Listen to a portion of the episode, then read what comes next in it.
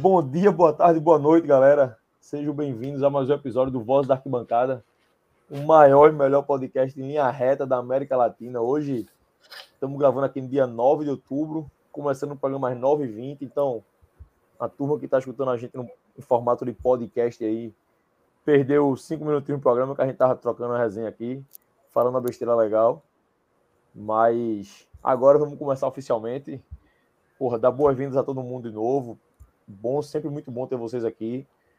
A live da gente tá cada vez, cada vez mais legal. Do nada chega uma galera de repente. Então, ó, exatamente, Gil escreveu agora. Do nada 40 pessoas. Tinha 15 caboclo aqui, de repente, buf, 40.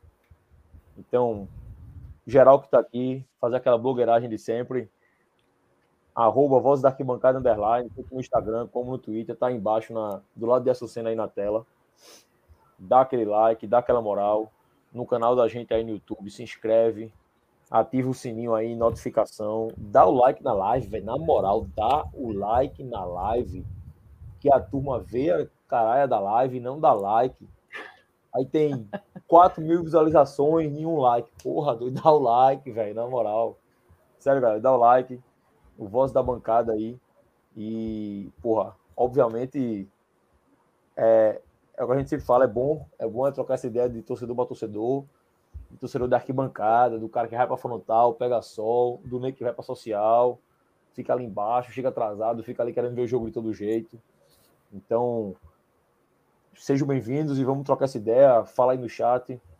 Se tiver esquecendo, se a gente esqueceu de falar alguma coisa, joga no site, que a gente, no chat, que a gente que a gente comenta, Luquinhas, mete aquele QR Code agora, que agora chegou a hora da, da Food Fanatics, a parceira nossa que comprou essa ideia maluca aí de, de, de fazer a parceria com essa turma que fica falando besteira aqui para vocês não virem. A turma que só fala do Leãozinho, que se aperreia com o Leãozinho, mas a Food Fanatics comprou a ideia. E tá aí o QR Code deles, entra no QR Code pelo celular, no, no vídeo do YouTube fica a descrição lá embaixo, na descrição fica o linkzinho do site dele, então clica pelo linkzinho e vai lá. E no Twitter, no Insta da gente também embaixo, na bio lá tem um, o linkzinho da Foot Fanatics, entrando por lá, eles reconhecem que a compra veio do Vozes e ajuda demais a gente, ajuda muito mesmo. Semana passada, eu acho, passada, rolou o primeiro sorteio da gente aqui com a Foot Fanatics. Provavelmente rola semana que vem, eu não combinei isso com ninguém, mas estou falando que eu acho que é isso mesmo, cada 15 dias mais ou menos Deve rolar o sorteio semana que vem. Gil, tu que tá no site, fala aí se eu tô errado ou não. Mas acho que semana que vem vai, vai rolar outro sorteio. Então, um abraço para a galera da Fanatic e todo mundo que tá aí. Vai no Insta da Foot Fanatic também, no Twitter dele, segue, curte, abre o site dos caras através do nosso QR Code do link, que é massa. O site é massa, tem muita coisa boa. E Luquinha sempre fala, eu esqueci de falar, mas Luquinha falou, e agora eu lembrei que é. Não tem camisa só do esporte, né? Apesar do programa da gente, obviamente, ser voltado para o esporte, mas tem camisa de tudo que é time lá. Vai, Luquinhas. Luquinhas veio ali e já volta. Vai trocar o fone, eu acho. Então, deem aquela moral a gente lá também. Deixa eu ver quem tá por aqui. Ó. Felipe D'Alessandro, César Moura, Gil tá por aqui. que foi que houve, Gil? O senhor. Cadê? Essa semana. Essa semana tem live. Gil acabou de falar aqui. Ou live não. Tem sorteio. Jefferson chegou por aí.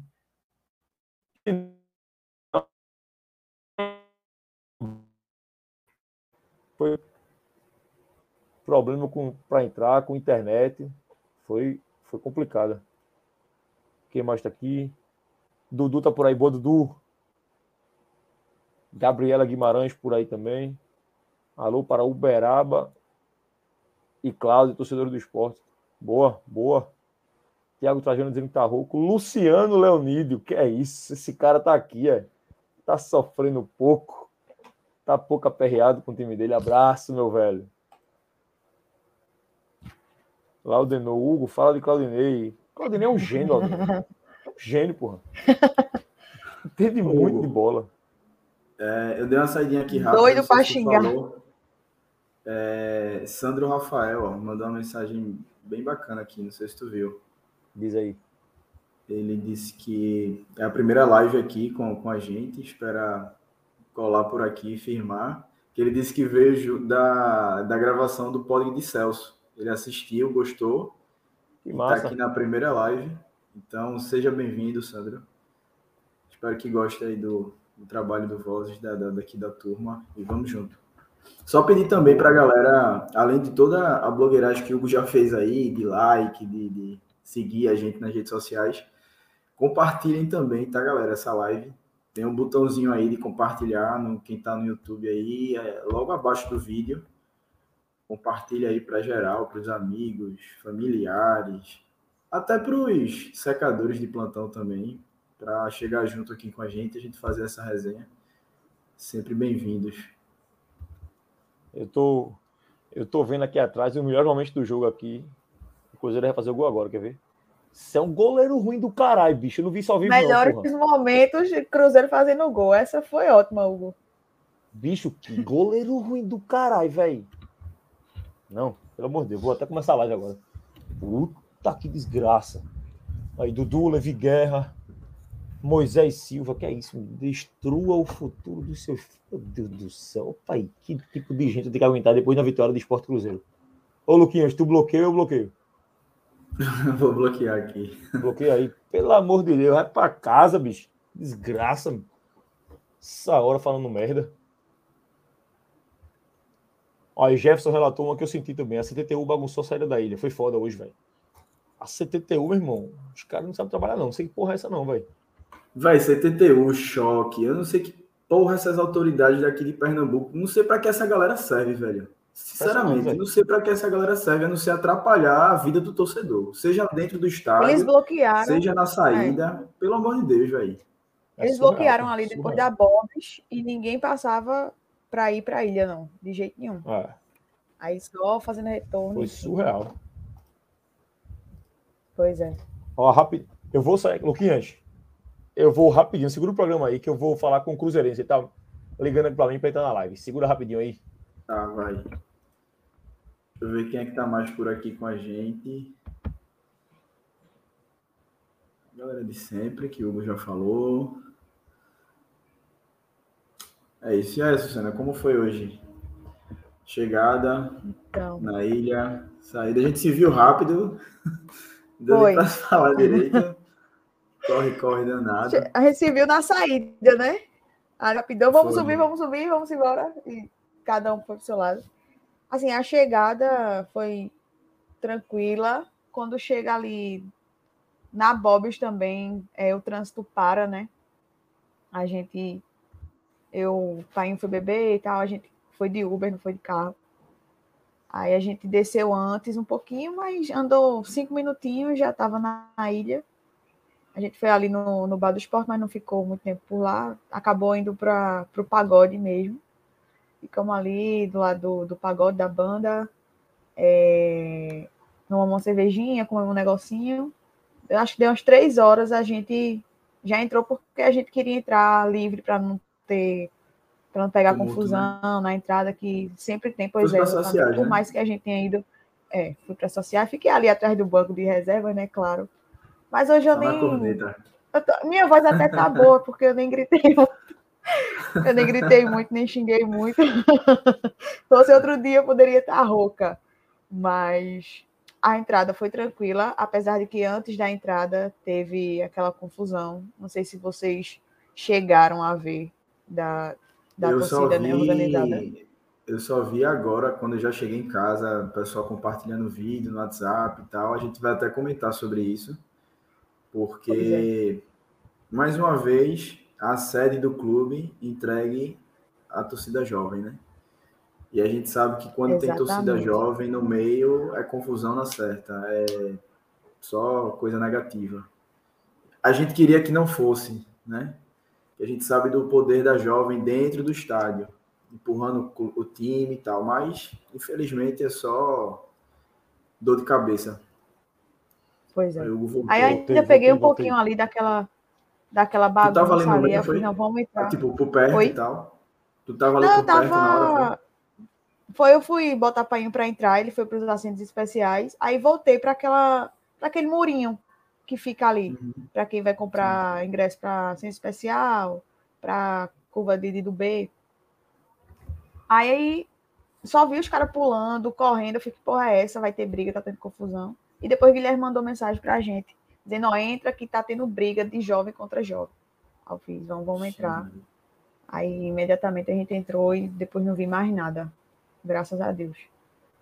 Mas hoje, hoje parece que foi o dia da confusão. Vi confusão ali na, nas sociais também, a turma batendo boca. Quando eu estava saindo também para a sede, tinha a turma também querendo brigar. Enfim, parece que hoje foi meio tenso, apesar dos pesares. Eu não tô, eu não tô aguentando o comentário de Jefferson aqui não, porra. Jefferson existe não, olha isso, porra. Meu carro estava estacionado perto da confusão.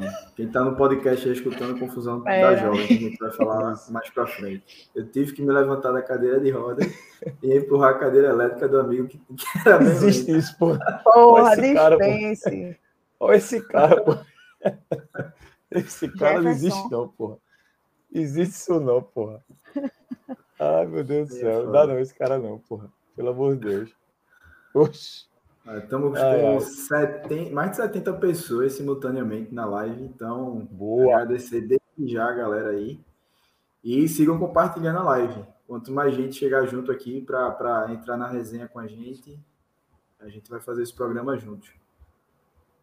Vamos embora, vamos embora, vamos começar, vamos falar do jogo. Bora. O Cruzeirense deve entrar já já. Quando ele entrar, a gente tira uma resenha com ele rapidinho, meia horinha, só para ele falar, 20 minutinhos para ele falar desse como foi essa Série B do Cruzeiro e como eles não estavam nem aí pro jogo de hoje. Porque especificamente nem o jogo viu direito. Tava viajando na estrada, nem, nem o jogo viu, tava nem aí. Tá nem preocupado mais. Nem aí, acabou. Nem aí. Vamos embora. Luquinhas, a gente viu o jogo junto. Vamos, vamos falar primeiro do jogo, Luquinhas? Do jogo, depois a gente fala do resto, né? É, deixa a parte ruim pro final. Vamos falar logo é, da coisa. Bora coisa falar boa. do jogo, vamos falar dessa, desse leãozinho hoje. E aí, Luquinhas, jogo Escalação, né? Fazer como a gente faz sempre. Começar pela escalação. A gente quase acerta a escalação na, no pré-jogo, né? A gente tinha mandado uma escalação com Juba na lateral e Vantos no ataque, né? Isso. A gente acertou Denner, a gente só errou essa previsão, que ele manteve Juba na frente e colocou o gordo na lateral, né? O famoso lateral gordo. O único lateral gordo do mundo é do esporte. O esporte é, o esporte é genial, porra. Impressionante. Gordo, não, e essa escalação, né? Luquinhas? Tá pior que Giovanni, porra. Cara, o cara tem um lateral gordo, existe não, porra. Pelo amor de Deus. E aí, Luquinhas? Então, é, no, como tu falou no pré-jogo, a gente é, colocou alguns cenários aqui do que Claudinei poderia fazer, né? Diante do time que ele vinha escalando, que era ali no, no meio de campo com Fabinho, Ronaldo, Juba, Labandeira, Love e, e Coutinho, né? esses dois centroavantes mais ali à frente, com Juba e a bandeira nas pontas. A gente até imaginou que ele pudesse também entrar com Búfalo para manter Love e Búfalo, que era Love e Coutinho, né? apesar de Búfalo trazer características diferentes da de Coutinho. É... e também a gente pensou que ele poderia botar Juba para a esquerda, porque quando ele vinha fazendo as substituições de Sander, sempre que ele tirava Sander do time, ele colocava Juba. Então a gente imaginou que ele pudesse colocar também para esse jogo. Mas ele fez o simples, né? Acho que ele não, não tentou inventar muito, até para ele não sair do, do esquema que ele vinha colocando em campo. Eu acho que assim, não sei se isso pode dizer que é um mérito de Claudinei, porque é tanta teimosia, mas assim, uma coisa que ele não é é incoerente em relação à escalação inicial do time. A gente bate muito aqui na tecla que era para escalar fulaninho, ciclaninho e tal, mas assim, o, o, esqueleto do time, o sistema que eles sempre vem utilizando, ele não, não tem incoerência em relação a isso. E eu gostei da escalação. É, ele veio com o Denner, né? Denner é um cara que muita gente não gosta. Eu, particularmente, no início também não gostava. Hoje eu vejo como um cara útil nessa Série B, principalmente para jogar ali, fazendo a, naquele momento do jogo do esporte sem a bola, né, para fazer aquela primeira pressão. É um cara que taticamente ajuda bastante. E você vê, só, só me adiantando um pouquinho, mas a gente vai chegar lá. Você vê que quando ele sai no segundo tempo, a gente perde muito esse poder de marcação, essa pressão mais alta. Então, ele tem lá a sua importância. É um cara que é, enche os olhos longe disso. Mas eu acho que é um cara que, assim, em determinadas circunstâncias do campeonato, dos jogos, é, dá para dá utilizá-lo, sabe? Sabendo utilizá-lo, dá para aproveitá-lo.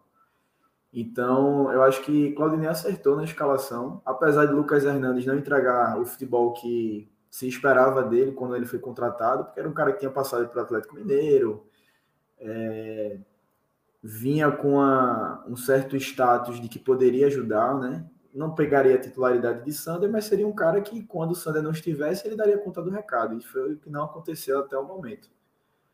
Mas, até para não me alongar muito aqui na escalação, de modo geral, eu concordei. Eu acho que Claudinei entrou com o time certo.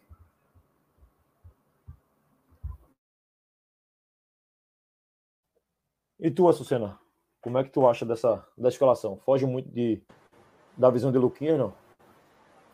Não, não, não, não. Totalmente contrário. Eu, eu concordo demais até com, com o Luquinhas. É, achei acertado também a escalação de Claudinei.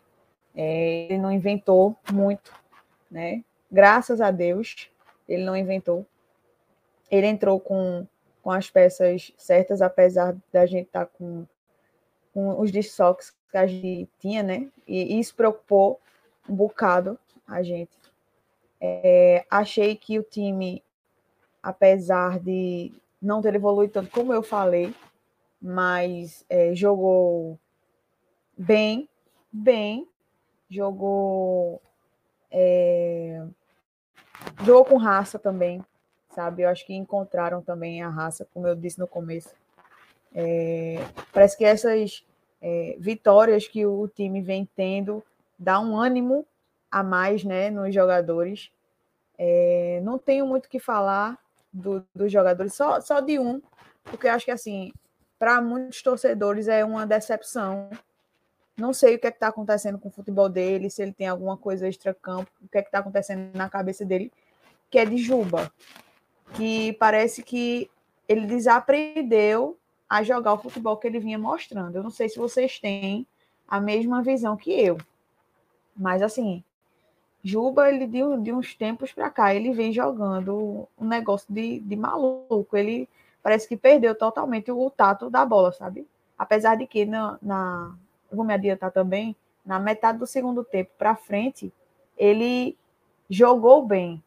Mas assim, o primeiro tempo todinho, a, a, a metade do segundo tempo, ele vem jogando a bola que ele vem jogando nos outros jogos. É, praticamente nada. Mas, assim, em relação à, à escalação, eu achei Claudinei é, foi bem acertado a escalação dele. Inclusive, como eu estava falando para Luquinhas, eu nem xinguei tanto assim hoje, nem, nem me preocupei muito em, em reclamar, porque eu vi que é o que ele tinha, né? Então, para mim, foi bem acertada. Boa, boa. Tô vendo nos comentários aqui a galera discutindo a escalação aqui. Boa, galera, vamos interagir mesmo. Eu já deixo logo aí a ideia aí para vocês colocarem aí o melhor e o pior do jogo, se quiser. Vão escrevendo aí que foram os melhores e os piores, que a gente vai comentar isso ainda. Mas a gente já vai lendo aqui. André Luiz chegou por aqui, Dudu tá aí. Sandro falou aqui, Sandro Rafael. O próximo jogo vai ter Sabino, Coutinho e Sander. A perspectiva é boa. Pois é, meu velho. Ganhar esse jogo sem sem Sander, principalmente, é, foi pesado. Sander e Coutinho, acho que fizeram mais falta. Chico fez uma grande partida, já deu meu spoiler aqui, foi o melhor em campo. A gente, no final do jogo, já tava comentando lá na arquibancada, porra, que Chico jogou hoje foi brincadeira, jogou muita bola o garoto, não perdeu nada e ainda fez o gol, né? Cadê Sandro? O Sandro falou de novo aqui, ó. Tinha que ser Lucas Hernandes, é o que a gente tinha no momento. Rapaz, e Dudu concordou, né? Lucas é o lateral reserva. Se Dudu. É o seguinte, Sandro. Se Dudu concordou contigo, tu tá errado. Dudu é o cara que erra, entendeu? Quando o Dudu concorda contigo, velho, a chance de tu estar errado é gigante. Eu, eu não botaria Lucas, não, velho. Eu não. É, bot... Lucas. Ele é ruim, só por isso. Porque ele é ruim pra caralho. Não é pouco, não. É porque ele é muito. É o cara, é o cara da posição, né? Naturalmente teria que ser ele. Mas é um cara que também até o momento não, não agradou, né? Não fez nenhum jogo que a gente tivesse uma segurança nele. É. Para ele ser um substituto de, de Sander. Mas é como Exato. eu falei, Claudinei manteve a, a coerência, né? Exato, exatamente. Claudinei foi coerente com a equipe. Luquinhas, eu acho que meu amigo Cruzeirense vai entrar já já, isso. Posso adicionar na live? Bota ele na live? Bota ele, vamos falar 10 minutinhos de Cruzeiro aqui. Que é isso, rapá? Ah, e aí, ah, meu velho? Ah, e aí, beleza? Tranquilo? E aí, lindão, tudo bom? Tô feliz hoje, né? Aqui, Hoje mais é assim. Isso, você também tá feliz, porra. Foi campeão, tá nem aí pra nada, velho. Tô, tá tudo bem, tá tudo bem. Tá tudo bem, hoje eu tava até torcendo pra vocês mesmo, o Vasco tem que sair fora. Boa. É, cara, Procurei minha camisa do esporte. achasse não? Procurei minha camisa do esporte para entrar com o anterior, pô. A galera tá aqui na live. Isso aqui é Felipe. Felipe Cabral, amigo meu, cruzeirense, mineiro da gema, é fraga, trem, bão o tempo todo. Esse aí é, é o homem do melhor sotaque do Brasil. A gente se conheceu em 2012, Felipe, É, não é 13, nada. naquele intercâmbio. Vocês que têm o melhor. A gente no Do intercâmbio lá 13. na África. É. A gente se conheceu e de lá pra cá não perdeu mais contato. Antes do jogo, eu mandei um WhatsApp pra ele. Felipe, velho, fala com o Pesolano aí pra ele vir de leve, pra ajudar o Leãozinho, porque a gente tá precisando ganhar. E deu certo, né? Os caras vieram com o pé no freio hoje, viu? Tentaram ainda embaçar, mas. Deu certo, falei com ele. Ó, velho. Tinha que esse- dar uma segurada, né? Tinha que dar uma segurada. Pô, tem que dar uma segurada. Tava fazendo nada, pô, já tava campeão. Ó, e esse, esse Cruzeiro campeão, velho. Um ano depois de muito sofrimento, né, Mineiro? Um ano, um ano em paz aí pra vocês, né, velho? Nossa, graças a Deus, não foi fácil, não. Esses últimos três anos foi bem penoso, na verdade. Era toda semana, ah, não vou ver mais não. Aí não chegava no, domingo e tava lá de novo. Domingo não, né? Terça, sexta, sábado de vez em quando. Hoje vai ganhar, não é possível. Não, não ganhava. Cara, foi foda. Esses, esses dois anos pro Cruzeirense foi pesado, mas o, o que fizeram com o Cabuloso aí não existe, não. Pô, os caras. É, Primeira mão no Cabuloso foi, foi absurdo isso aí. Essa, essa SAF de Ronaldo, velho. Aceitasse direitinho. Ah, cara, vou te falar a verdade, a situação que tava, a gente não tinha, acho que não tinha ninguém melhor, não. O Ronaldo, da verdade, acaba que o cara, a imagem dele vale demais, né, bicho? A, a imagem dele traz.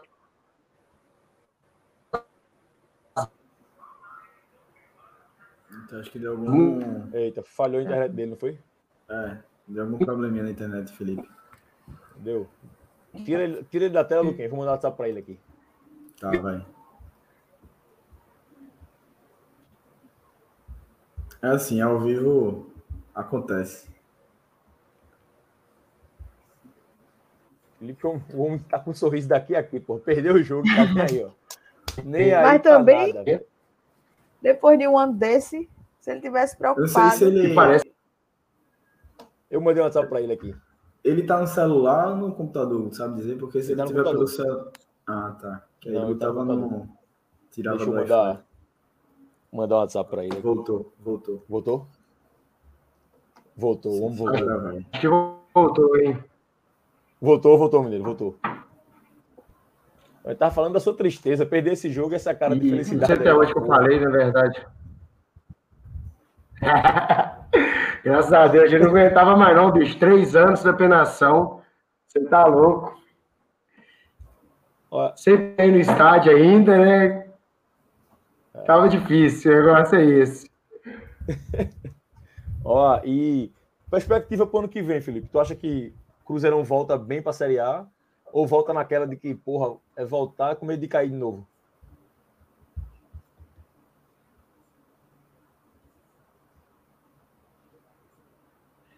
Sabe?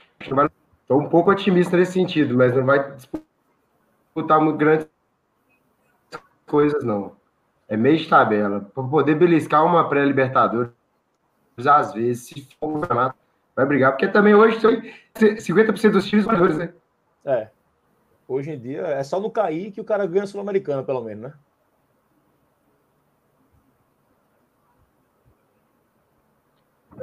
É, exatamente. Se o campeonato pior, você vai para Libertadores. É, pois é. A galera no chat aí, ó. Tem Vascaíno aqui, ó.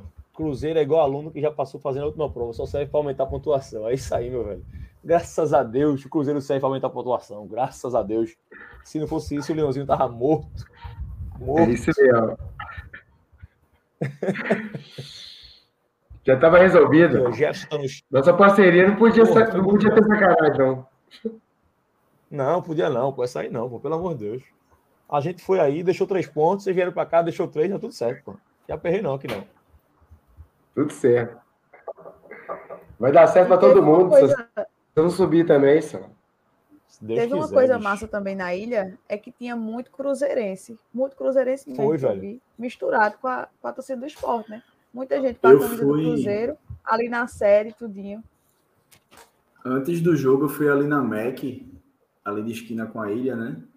E assim, eu tava impressionado com a quantidade de cruzeirenses, velho, que estavam lá, né?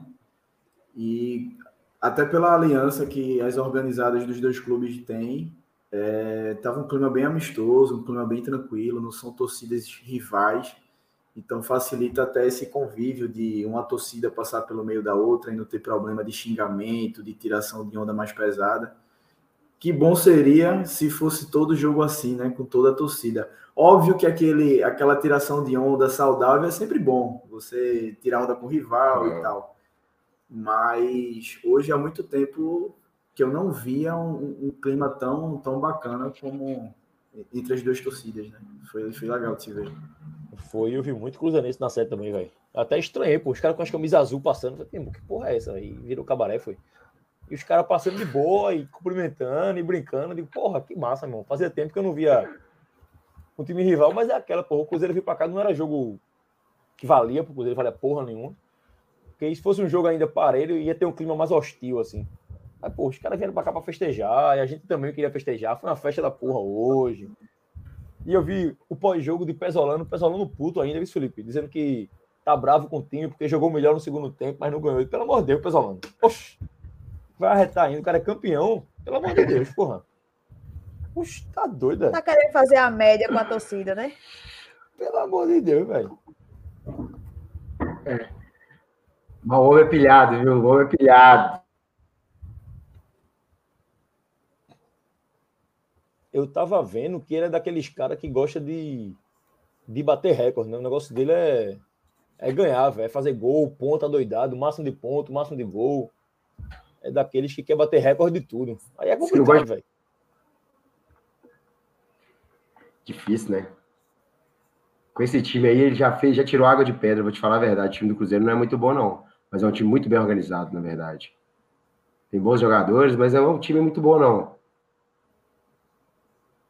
Foi até isso que a gente comentou. Falou para mim assim no início do jogo. Porra, o Cruzeiro é muito organizado, velho. Muito bem treinado. E aí essas deficiências técnicas que você vê em uma peça ou outra acaba sendo suprida pela organização da defensiva e ofensiva do time, né, como um todo. Sim. O Cruzeiro é me arrumou mesmo. um atacante aí, cara do, como é o do cara? Luva, Lavanou, Luvanou, Luvanou. Ah, vai te fuder, pô. O cara do eu, acho que ele é, eu acho que ele é do Pernambuco, eu acho, velho. É mesmo, é? Eu acho que ele é do Pernambuco, velho. Vamos ver se eu vou conferir. Eu acho que ele é do Pernambuco. Nunca ouvi falar nesse cara. De repente o cara tá fazendo um gol. Digo, pelo amor de Deus, porra. A gente. Todo oh, mas com o nome desse, bicho.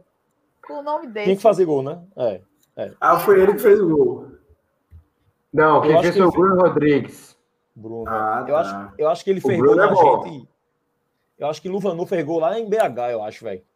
Lá em BH, eu lembro que teve um gol contra, não teve? Foi de Sabina.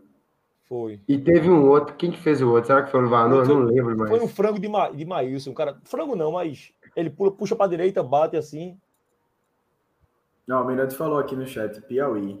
Não sei se foi Piauí. A... É, ah, é do ser, Piauí, então. é? Boa. É nordestino, é, é nordestino. É do Nordeste. É. Nordestino, nordestino é foda, pô. É isso Vamos aí. salvar o país. Vamos salvar o país. Fica, é. deixa, deixa, esse, deixa esse spoiler aí. Tomara. Felipe, meu velho. Eu sei que você chegou de viagem agora, tá cansado, tá liberado. Só queria. Valeu, irmão, obrigado. Prazeraço participar aí da live. Bom demais te ver, meu velho. Bom demais. Toda vez essa visita em BH. Exatamente. Se o, Leãozinho, pô, ó, se o Leãozinho subir, ano que vem eu tô Vai subir, pô. Vai subir, nós vamos fazer essa live de novo.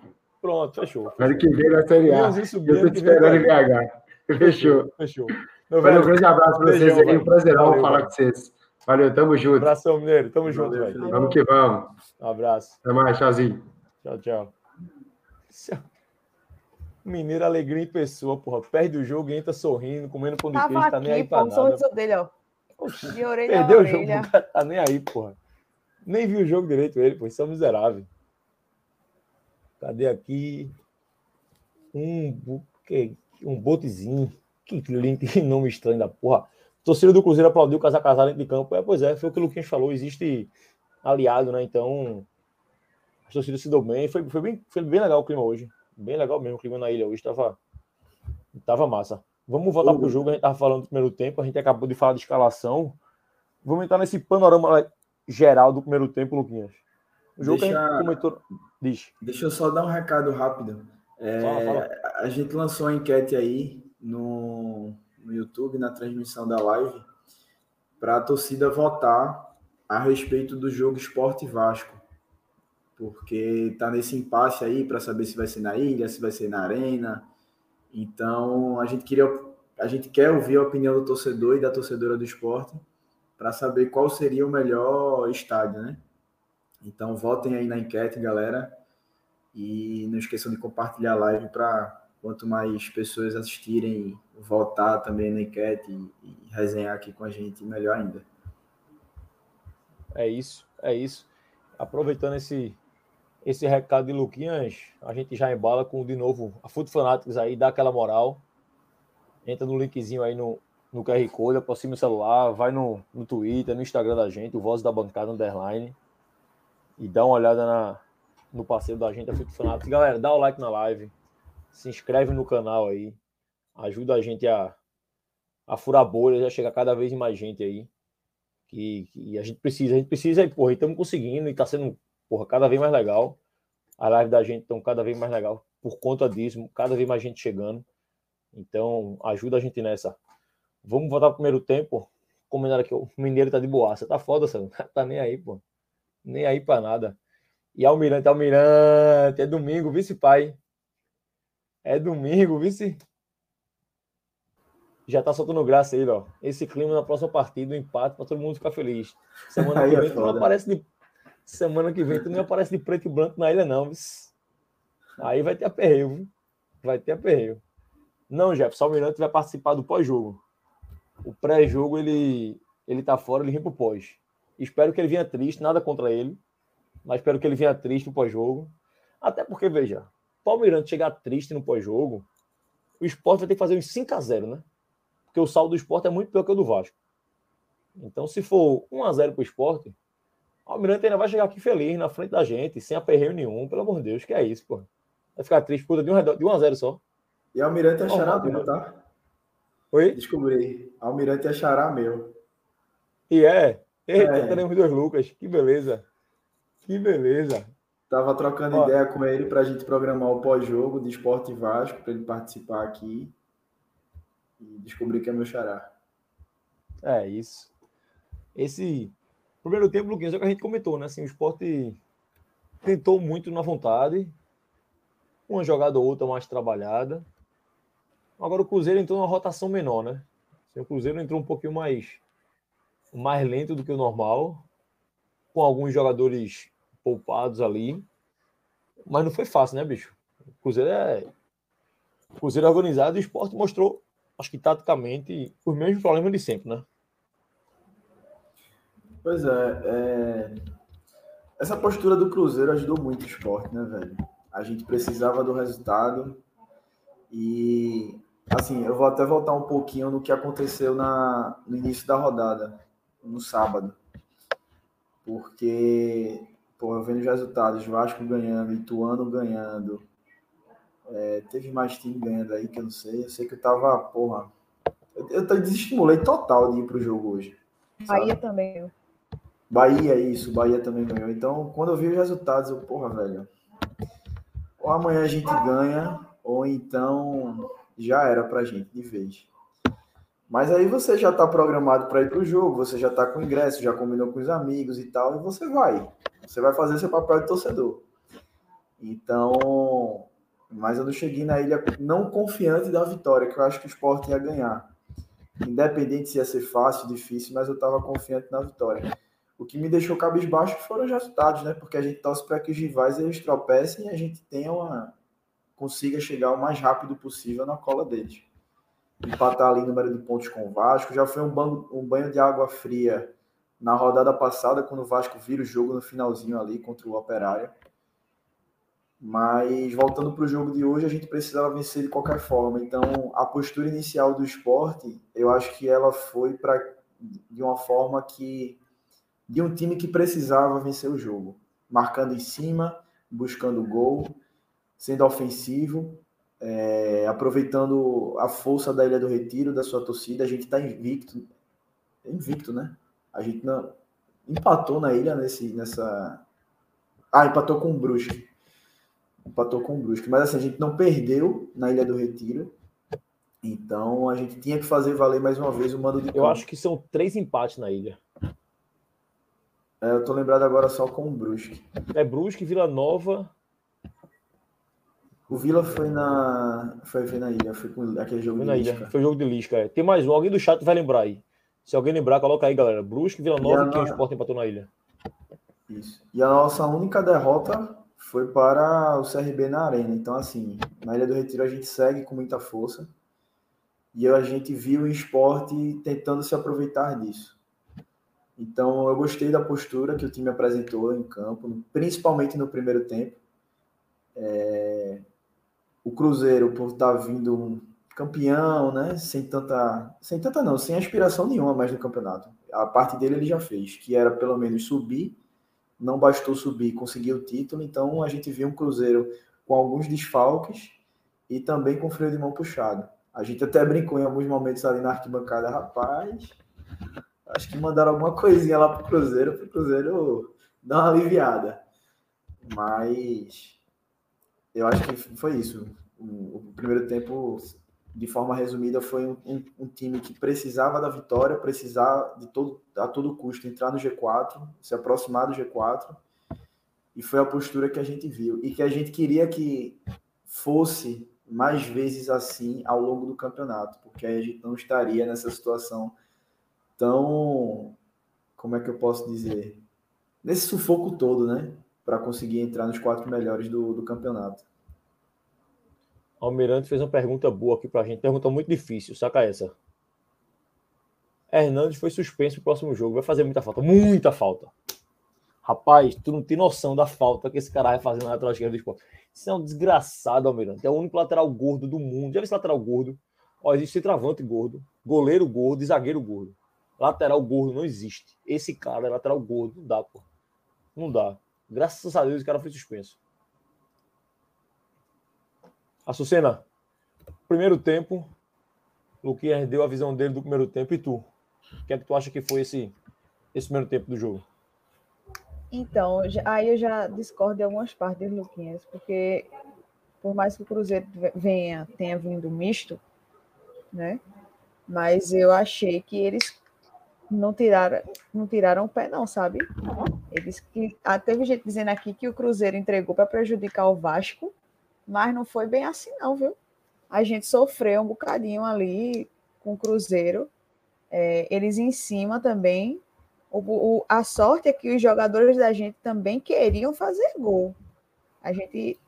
Tá, eu, eu, pelo menos, venho vendo isso desde o jogo do Náutico, pelo menos.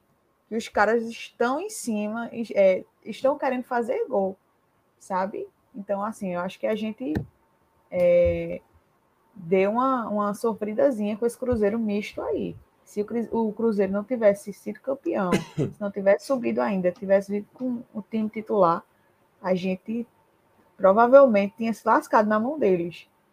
Mas é, eu acho que o esporte ele, ele, teve seus méritos, sim, de ganhar. Eu acho que a gente não, não como o Luque falou, mandou alguma coisinha lá para o Cruzeiro, mas eu acho que não. Pode ser que ele tenha tirado o pé um pouquinho, pode ser, porque ele já já alcançaram o objetivo deles, mas os, carinhos, os meninos estavam correndo um bocadinho, viu?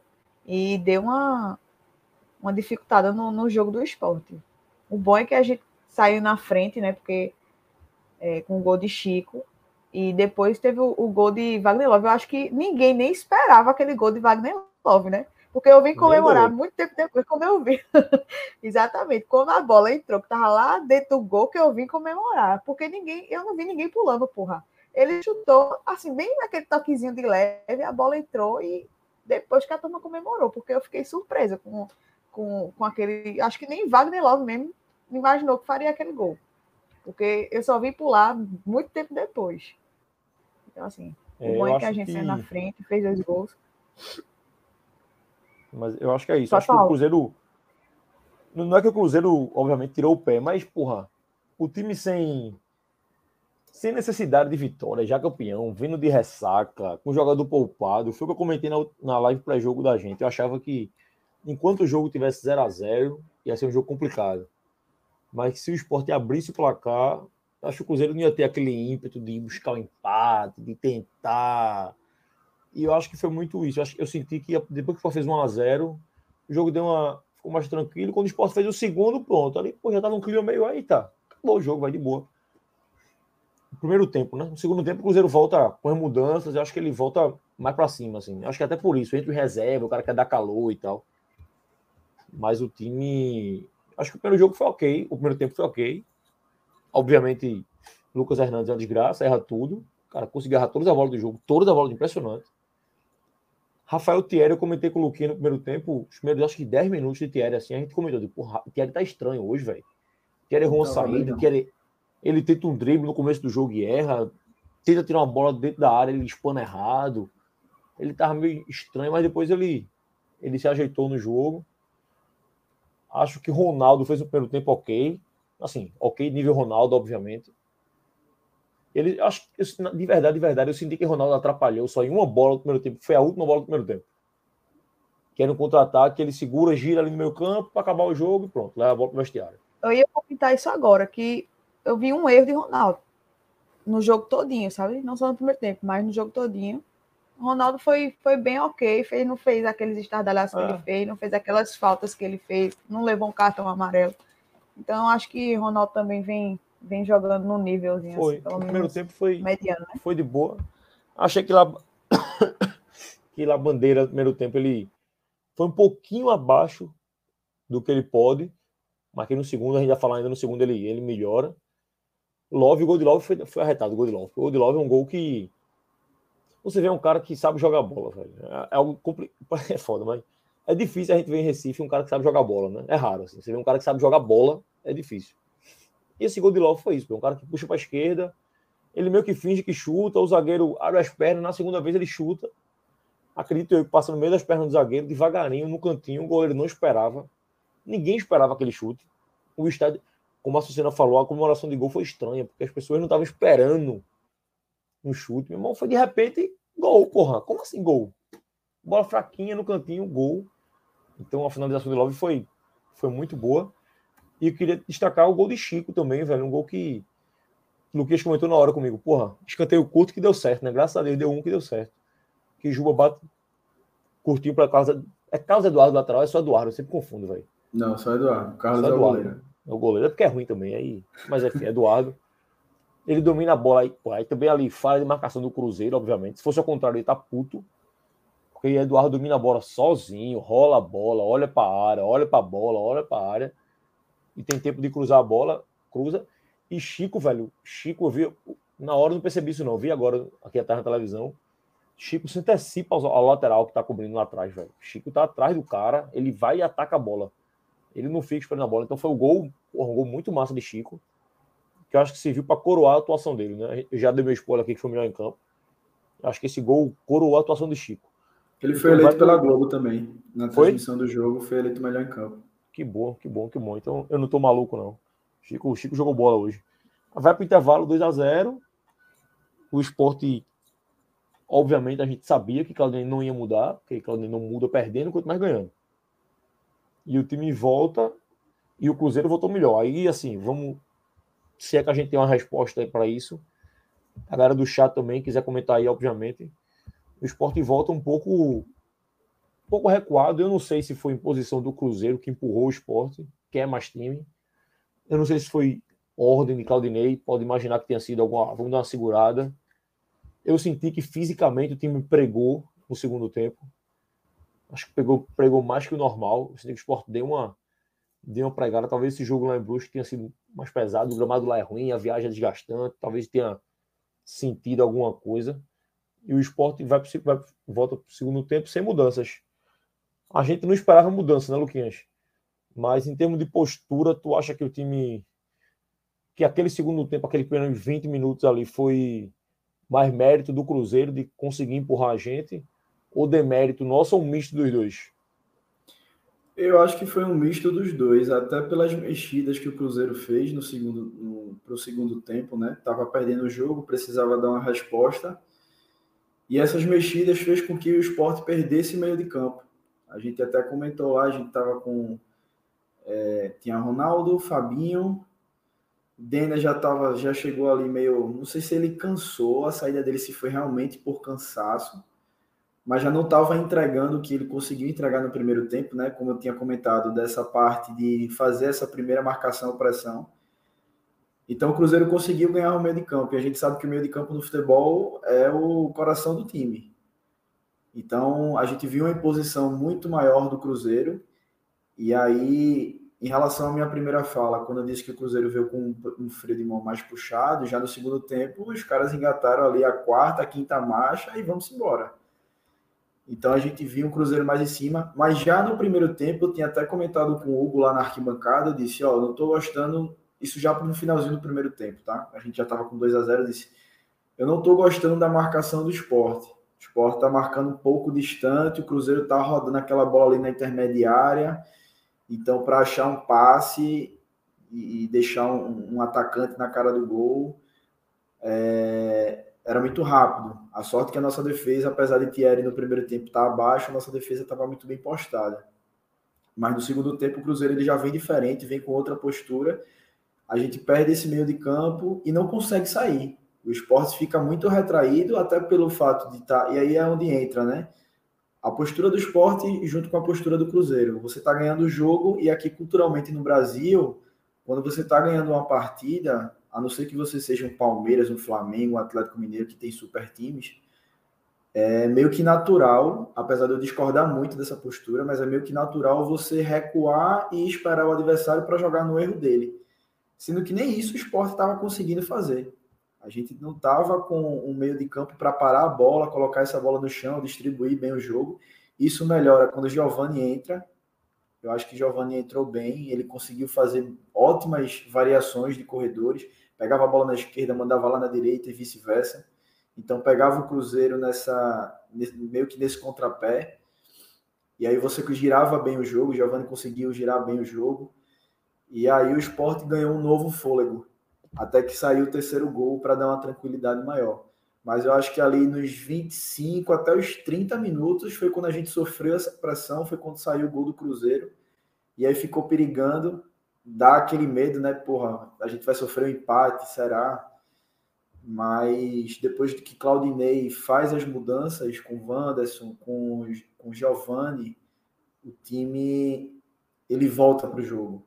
E aí foi importante para que a gente não deixasse o Cruzeiro empatar a partida. O terceiro gol veio num momento crucial. E aí a gente mata o jogo, né? Não dá mais chance nenhuma para o rival aspirar um empate. Então, graças a Deus, esse gol saiu para que a gente tivesse uma tranquilidade maior em campo. E o gol do, o terceiro gol da gente, a gente tinha comentado um, um pouquinho antes, né, velho? Meu irmão, o gol do Cruzeiro tá maduro, velho. Cruzeiro vai empatar esse jogo, os caras estavam rondando a área, bola perigosa para lá e para cá, e graças a Deus não tava acertando no gol, porque se acerta no gol é gol, né? Obviamente, o gol do Cruzeiro não existe, pô. Assim, o gol do Cruzeiro, eu confesso que eu não vi no estádio na hora, que eu tinha, eu tava discutindo com o Luquinhas a escalação do, do time. Eu digo, porra, o que é que ele pode mudar aqui? Tava mostrando o banco de reserva. Aí eu peguei o celular, quando eu ampliei assim, mostrei, o banco de reserva é esse e gol dos caras. Então eu não cheguei a, a ver o, o, gol do Cruzeiro. Vi agora e, porra. Assim, é foda, é chover no molhado, mas. Eu fiquei com uma goleiro, dúvida. Né? Eu fiquei com uma Isso. dúvida. A bola teve algum desvio? Não, né? Porra, Luquinhas, acho que não. Se eu vi aqui no replay rapidinho aqui atrás. Não vi. Deixa eu até. Eu, eu, eu, assim, eu vi, bate na mão dele e passa é. por baixo, né? Ele assim, falha total espalma, de, de Saulo. Pois é. Isso. Mas eu fiquei com a impressão de que, sei lá, de repente teve um, um pequeno desvio ali, mas eu acho que não foi, não. não. Vi. Eu acho, eu acho que esse gol do, do Cruzeiro, assim, né? como, assim como o Hugo e Luquinhas, acho que pouca gente viu, porque foi bem no começo do, do, do segundo tempo, é, tinha muita gente que, que saía, foi no banheiro, que estava conversando, que estava mostrando alguma coisa, e foi assim, bem de surpresa mesmo, né? Então, eu acho que poucas pessoas viram também esse gol do, do Cruzeiro, né? E é interessante porque é, desde o jogo, acho que contra o Náutico, acho que foi contra o Náutico, é até um treinamento interessante que eu conversei com, com o pessoal ali na arquibancada na hora do, jogo, do, do, do aquecimento. O esporte ele vem treinando finalizações, né? Antes de começar. Então faz um treino específico ali com os atacantes, os meias. O pessoal rola a bola ali na entrada da área e começa a fazer as finalizações. E no jogo contra o Náutico a gente até comentou, porra, toda bola que os atacantes finalizam vai no gol. A gente até brincou, a gente ficou rindo. Foi, foi um, um momento até meio cômico ali na, no, no pré-jogo, a gente na arquibancada assistindo.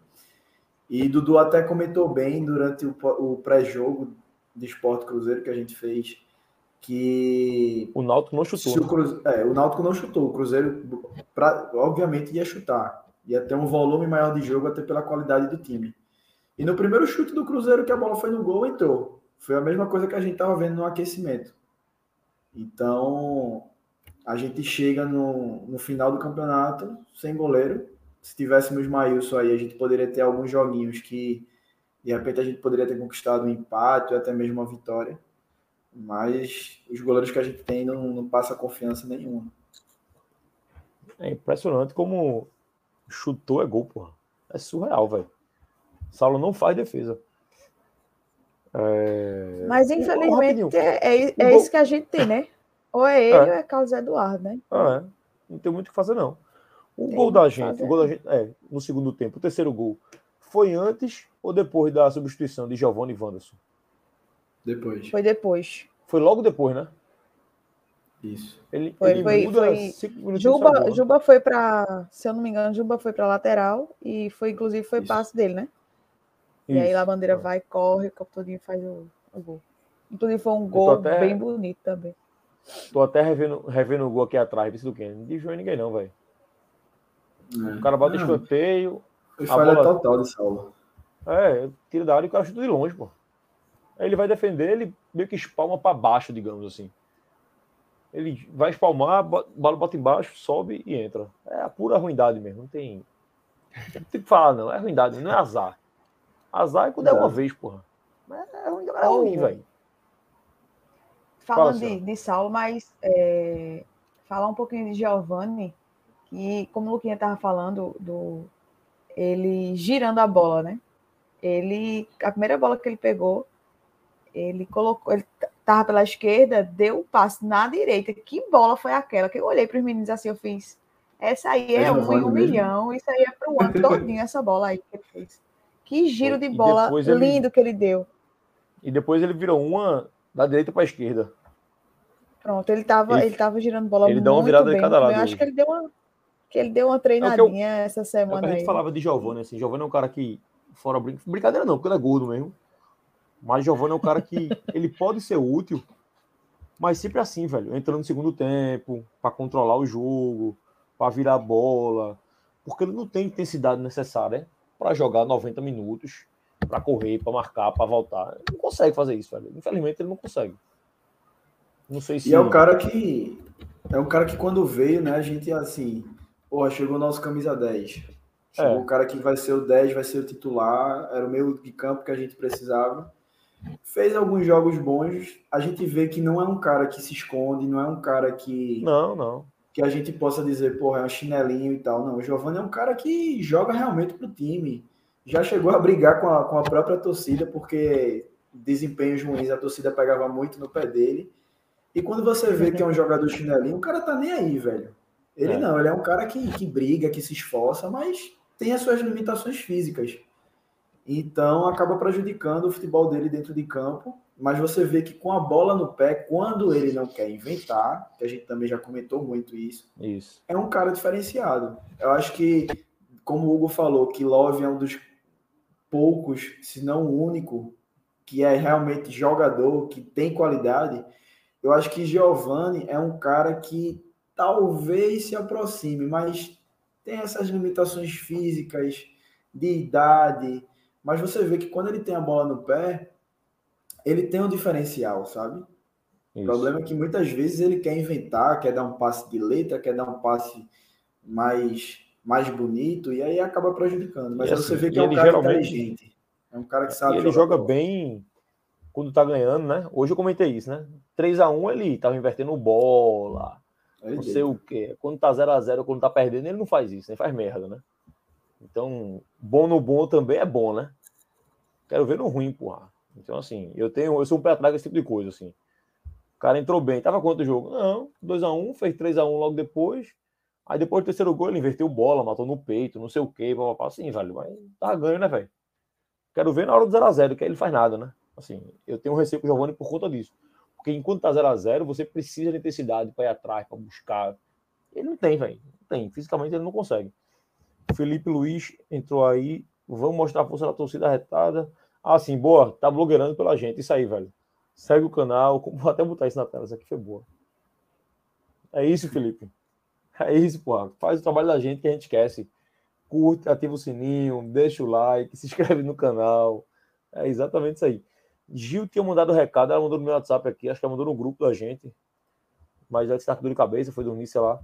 Mas ela disse que estava faltando poucos inscritos para bater 700, Luquinhas.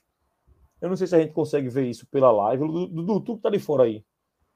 Diz quantos inscritos a gente tem aí na, no canal. Consegue. Consegue? Deixa eu dar uma olhadinha aqui rápido. Ó, Estamos Rafael com aqui disse. 697 inscritos, faltando apenas 3 para 700.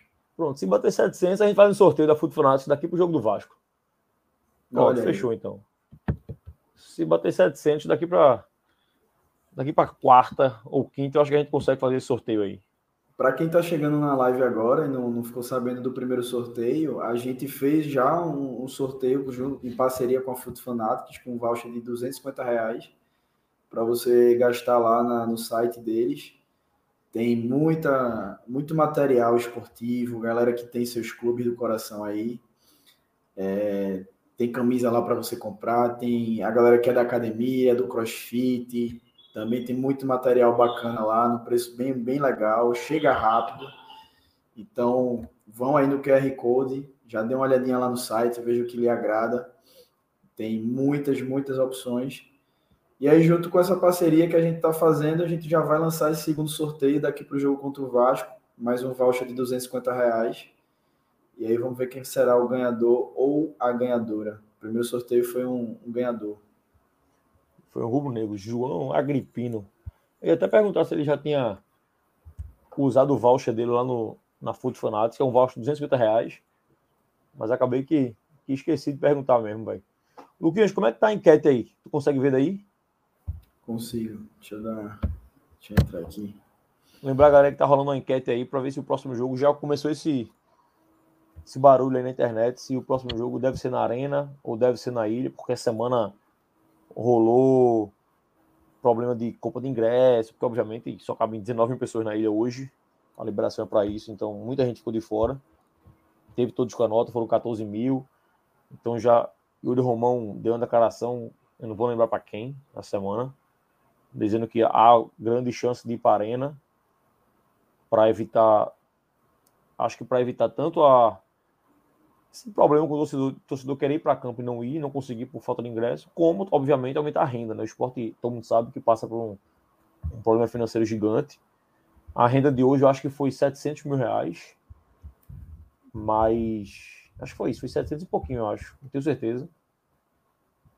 E na, na arena, obviamente, se hoje foi 700, na arena passa de milhão, né? Então, Isso. A renda está chegando aí fim de ano, 13 terceiro, férias, tudo. É importante essa, esse lado financeiro. A diretoria vai ter que, que botar na balança o que é que a diretoria e comissão técnica avaliam de arena de Ilha do Retiro em termos técnicos. Para esse jogo de hoje, especificamente, foi Ilha do Retiro por conta da parte técnica. Informação lá de dentro é que esse jogo na arena, o Cruzeirão ia, ia dar muito mais trabalho ao esporte, porque obviamente é mais time. O gramado melhor e tal. Então o jogo foi na ilha por conta disso também. Eu não sei se com o Vasco a comissão e a diretoria vão ter a mesma leitura. Eu estava até pensando nisso, eu não tenho opinião formada ainda, estou pensando muito nisso ainda. Então, eu queria ver a galera aí no chat, podem comentar aí se é ilha ou se é arena e E votem na enquete aí, que daqui a pouco a gente. A gente, a gente tá Almirante. Com... Oh. 58 votos, 83% escolheram a ilha, 17% a arena. Almirante já comentou aí, eu prefiro a arena. Então eu prefiro a ilha. Luquinhas, tem um João Vitor Amorim, ele colocou, ele soltou um tweet mais cedo. Se tu consegue achar e colocar aqui, dizendo que é, nos bastidores os dirigentes trabalham com as duas possibilidades, né? Aí na ilha, com ingresso no valor médio de 100 reais, ou na arena com preço menor. Vê se tu consegue achar aí e colocar para o pessoal ver. E aí o ingresso médio a 100 reais é uma coisa bem salgadinha, né? É Eu salgado. Acho que é salgado. Trabalhar dessa forma, é, não, então 19 mil com ingresso é, com preço médio de 100 reais na ilha provavelmente não vai bater esse público de hoje. Agora, então é, é uma assim, coisa a pensar. Né? Eu acho que esse valor, obviamente, é caro, obviamente, mas é capaz de nem vender muito, velho. De, assim, de não existir ingresso à venda, porque ó, só cabe 19.600 na ilha. Se o esporte, com, hoje foram 14 mil ingressos de todos com a nota, né? Vamos botar que semana que vem diminua para 10. Então vão ter 9.600 ingressos à venda. Desses 9.600, o esporte hoje tem 10 mil sócios com direito à gratuidade. Então, assim, vamos dizer que dos 10 mil, sei lá, 6 mil, 4, 5 mil vão para o jogo, porque tem independente também. Então vamos botar 5 mil aí e para jogo, eu acho difícil a gente imaginar que o esporte consiga comercializar mais de 3 mil, 3.500 ingressos. Muito difícil, eu acho. Eu estou sendo otimista, eu acho, na verdade. Eu acho que a gente não é capaz de nem de vender menos de 1.500 ingressos assim, para um jogo desse. Ainda mais colocando todos os canotas se botar feito hoje, 14 mil. Que aí seria só 5 mil ingressos, pelo amor de Deus. O ia nem vender ingressos, na verdade. Eu acho que se for nessas condições que a Susana falou e como a gente colocou aí na tela, né, que João Vitor também tweetou, é, mesmo o preço sendo mais salgado, 100 reais, eu vou por essa linha de raciocínio de Hugo. Eu acho que é um jogo decisivo, é o maior jogo que a gente vai fazer no ano até aqui. Possa ser que venha, venha a ser contra o Operário, não sei. Mas até o momento é o maior jogo do ano do esporte, então assim, jogo decisivo pede um, um, preço um pouco mais salgado mesmo. Não sei se 100 reais para as nossas condições, as nossas condições aqui na, da região, acho que é um pouco salgado, mas é o que tem. E diante da pouca quantidade de ingressos que realmente vão ser comercializados, o clube precisa fazer essa renda. Eu acho que o valor do ingresso realmente tem que ser por aí, 80, 100 reais, por conta de muitas gratuidades que a gente já vai ter, né? Todos com a nota, o check-in. E lembrando, então, acho que, que é, o ingresso seria 100, mas se você pagar 55, você vira sócio e tem direito a check-in, né? Exato. Daqui para lá, ao invés de você pagar 100, você paga 55. Pois é. a gente, e a gente comenta isso pois há é. algum tempo já, que esse plano de sócio do esporte, eles erraram no plano de sócio naquele primeiro lançamento, dia 13 de maio. Acho que esse plano que veio depois, com gratuidade para a Série B, foi um plano muito bom. Então, assim, quem não se associou lá atrás, se for parar para fazer as contas hoje, vai ver que fez besteira, porque paga 55 reais no mês e vai para todo o jogo de graça na ilha ou na pois arena. É. Inclusive, Hugo, foi uma coisa que me tocou muito, porque eu, eu era sócia, e aí eu passei, depois que eles lançaram o plano de sócio, eu não gostei de jeito nenhum, o primeiro, né? Eu fiz, eu não Isso. vou continuar pagando meu sócio. Eu tinha pago a anuidade, chegou abril, aí maio tinha acabado. Eu fiz, eu não vou me é, renovar meu sócio com umas condições dessas. Aí depois que veio o outro plano com é, um sócio entrando de graça, é, tendo fazendo check-in, né? Aí eu fiquei balançada, falei, não, e também é ano de eleição, eu quero eu quero escolher quem é que vai continuar ou quem é que vai entrar. E aí balançou e e aí todo jogo tô indo, check-in de graça, vou de graça para os jogos, fico ali nas sociais e tá tranquilo. Quem, quem não se associou, eu acho que, que se arrependeu um bocadinho. Viu? Pois é, pois é. Principalmente nessa reta final aí. O esporte agora tem dois jogos ainda né, em casa, Vasco e, e Operário. Acredito que os dois em outubro. Acho que Operário ainda é final de outubro e Vila Nova é no começo de novembro. Então, com 55, você vai para os dois. Então, vale, vale muito a pena. Cadê Pado? O Pado falou aí, ó, que na minha opinião o jogo tem que ser na ilha. Pois é, Pado, eu, como eu falei agora há pouco, eu não tenho opinião formada. O que a gente vai entrar no assunto Arena Ilha logo. Vamos fazer logo aquela votação de, de melhor em em campo, porque a gente já entra no. É, já emenda, né? Nesse Arena Ilha do Retiro. Deixa eu começar aqui. Acho que melhor em campo para mim, Chico, disparado. O moleque jogou muita, muita bola hoje. Eu acho que Chico, Labareda, Labareda fez um bom jogo. E o terceiro eu vou dividir o pódio, Fabinho, fez um bom jogo, Fabinho. E Alemão, porra, pelo amor de Deus. Alemão entrou no final do jogo, entrou com tudo, velho. O homem deu duas arrancadas ali, fez falta, pau. Meu irmão jogou muito, porra, que é isso, velho. Alemãozinho. Eu vou de Fabinho Alemão e os piores. Porra, eu volto no gordo, Lucas Hernandes como pior. Acho que Lucas Hernandes hoje, porra, mal pra cacete, velho. É porque Saulo levou outro frango, né? Acaba que influencia mais. Mas, porra, Lucas Hernandes não existe esse cara, pô. É gesto técnico simples. Tem uma bola do primeiro tempo que. Eu não lembro quem erra um passe, sei lá que porra foi, alguém escorrega.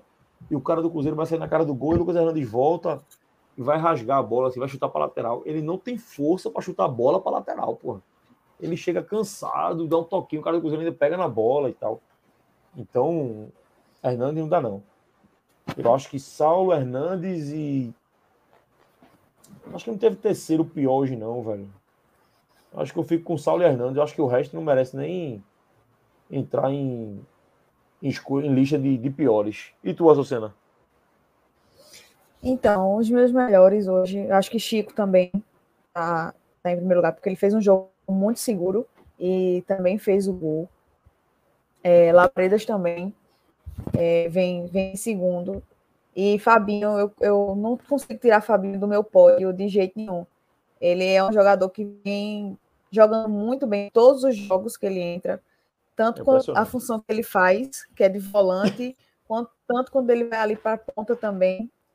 Então, eu, eu não tenho condições de tirar Fabinho dos melhores, não. Então, meus três melhores são esses. E os piores, é, infelizmente, Saulo, pelo gol tomado. É, Lucas Hernandes também, tanto pelo, pela, pela, pelo porte físico dele, que tá. Que eu acho que jogador daquele jeito é difícil. Acho que só aqui no esporte mesmo que a gente vê um negócio desse. E, infelizmente, eu vou colocar Juba é, pelo primeiro tempo que ele fez e pela metade do segundo tempo também que ele fez, que ele não está se achando de jeito nenhum dentro do campo. Apesar de na, na da metade do segundo tempo para frente ele deu uma melhorada, mas ele fica aí no meu top 3 do, dos piores jogadores de hoje. E tu, Luquinhas? Só antes do meu top 3, para é, trazer a informação aqui certinha, completa, o público na ilha foi de 19.600 para uma renda de R$ 732.560. É, sobre o meu top 3, eu vou colocar Chico em primeiro, Labandeira em segundo. Eu fiquei em dúvida entre Love ou Eduardo. Eu acho que Love, até onde ele teve fôlego, foi um cara que batalhou bastante. Até perdeu um gol ali meio que feito no segundo tempo. Poderia ter dado tranquilidade antes. A bola pegou no travessão. Mas eu vou colocar Love porque foi um cara que batalhou o jogo inteiro. Fez o segundo gol. E eu acho que foi, foi por aí. Fabinho é um cara, porra. O cara tá em toda a faixa do campo, velho. É impressionante o quanto o Fabinho mudou esse meio campo do esporte. E lá Bandeira que assim, foi um eu ia dizer um achado, mas a gente bateu muito na diretoria de futebol merecidamente, tá? Merecidamente em alguns carreiras e companhia limitada, seu Jorge Andrade. Mas eu já tinha até comentado que depois da reabertura da janela, o pessoal da análise de desempenho do esporte, eu acho que fez um trabalho muito, muito bom. Inclusive, vou até mandar um abraço que é um cara que fez parte desse, dessa melhora, tá assistindo a gente aí. Hugo, Dudu conhecem ele, que é Thiago Caú. teve participação fundamental na, na vinda de Labandeira. É um cara que estuda muito a, essa parte de análise de desempenho, estuda o jogo. Não só de Labandeira, mas Coutinho, Wanderson. Então, assim, a gente viu uma mudança para melhor desse, desse mapeamento de mercado que, em relação ao que a gente viu nas contratações no primeiro semestre, né, para começar o ano. Então, vou dar um abraço aí para Tiago, foi um cara que fez parte dessa reconstrução, desses novos reforços. E foram jogadores que mudaram um pouco de patamar ali em relação ao que a gente vinha vendo no, no, no início do ano, né? a Bandeira teve impacto fundamental no time. Wanderson é um cara que também vem ajudando bastante. Coutinho, pô, goleador. Então acho que quando erra, quando merece as críticas, a gente critica aqui, mas acho que quando acerta também a gente precisa dar o devido reconhecimento. E os três piores eu vou colocar Juba, concordo com a Sucena, fez mais um jogo abaixo. É, o outro, deixa eu ver. Vocês colocaram quem? Ah, sim, Saulo. Saulo, Saulo tem que estar pela falha. E Lucas Hernandes. Eu vi Laudenor e Jefferson comentando aí no chat que Lucas Hernandes foi o cara que deu o passo pro gol de Love. Mas nem isso faz com que ele tenha um. E não foi um. E assim, pelo menos eu posso até estar com a memória falha aqui, mas não foi uma assistência, né? É, ele, deu a bola para Love no meio bola, campo. Né? Ah. Acho que ele só deu o passe, mas Love que fez a jogada dele todinha do gol. É, Love Exato. puxa, tudo bate. Eu acho que ele não. Pois é. Participou. Cartola, para quem joga cartola, seria dada assistência de Lucas assistência, Hernandes. É. Mas não é aquela assistência de deixar o cara, o jogador na cara do gol. Eu acho mas eu que... acho que é por aí. Que Série B não tem cartola, falar... não. Deixa o Dudu para lá. É, Dudu é doido, pô. Eu queria falar de Ó, Laudenor, foi um baita passe, Hugo. Ô, Luquinhas, bloqueia Laudenor aí, na moral. um baita passe de 3 metros pra frente, pelo amor de Deus. É tão ruim que 3 metros é um baita passe. É um desgraçado, pelo amor de Deus. Meu. Agora, Juba hoje, eu também achei que Juba foi abaixo do que ele já fez na temporada. Eu acho que a gente pode estar com uma régua, eu falo de mim também, uma régua um pouquinho muito alta para Juba, porque aquele, aquele começo de, temporada dele foi fora da curva, na verdade. Assim. Então, acho que. Ele mesmo subiu o sarrafo, né?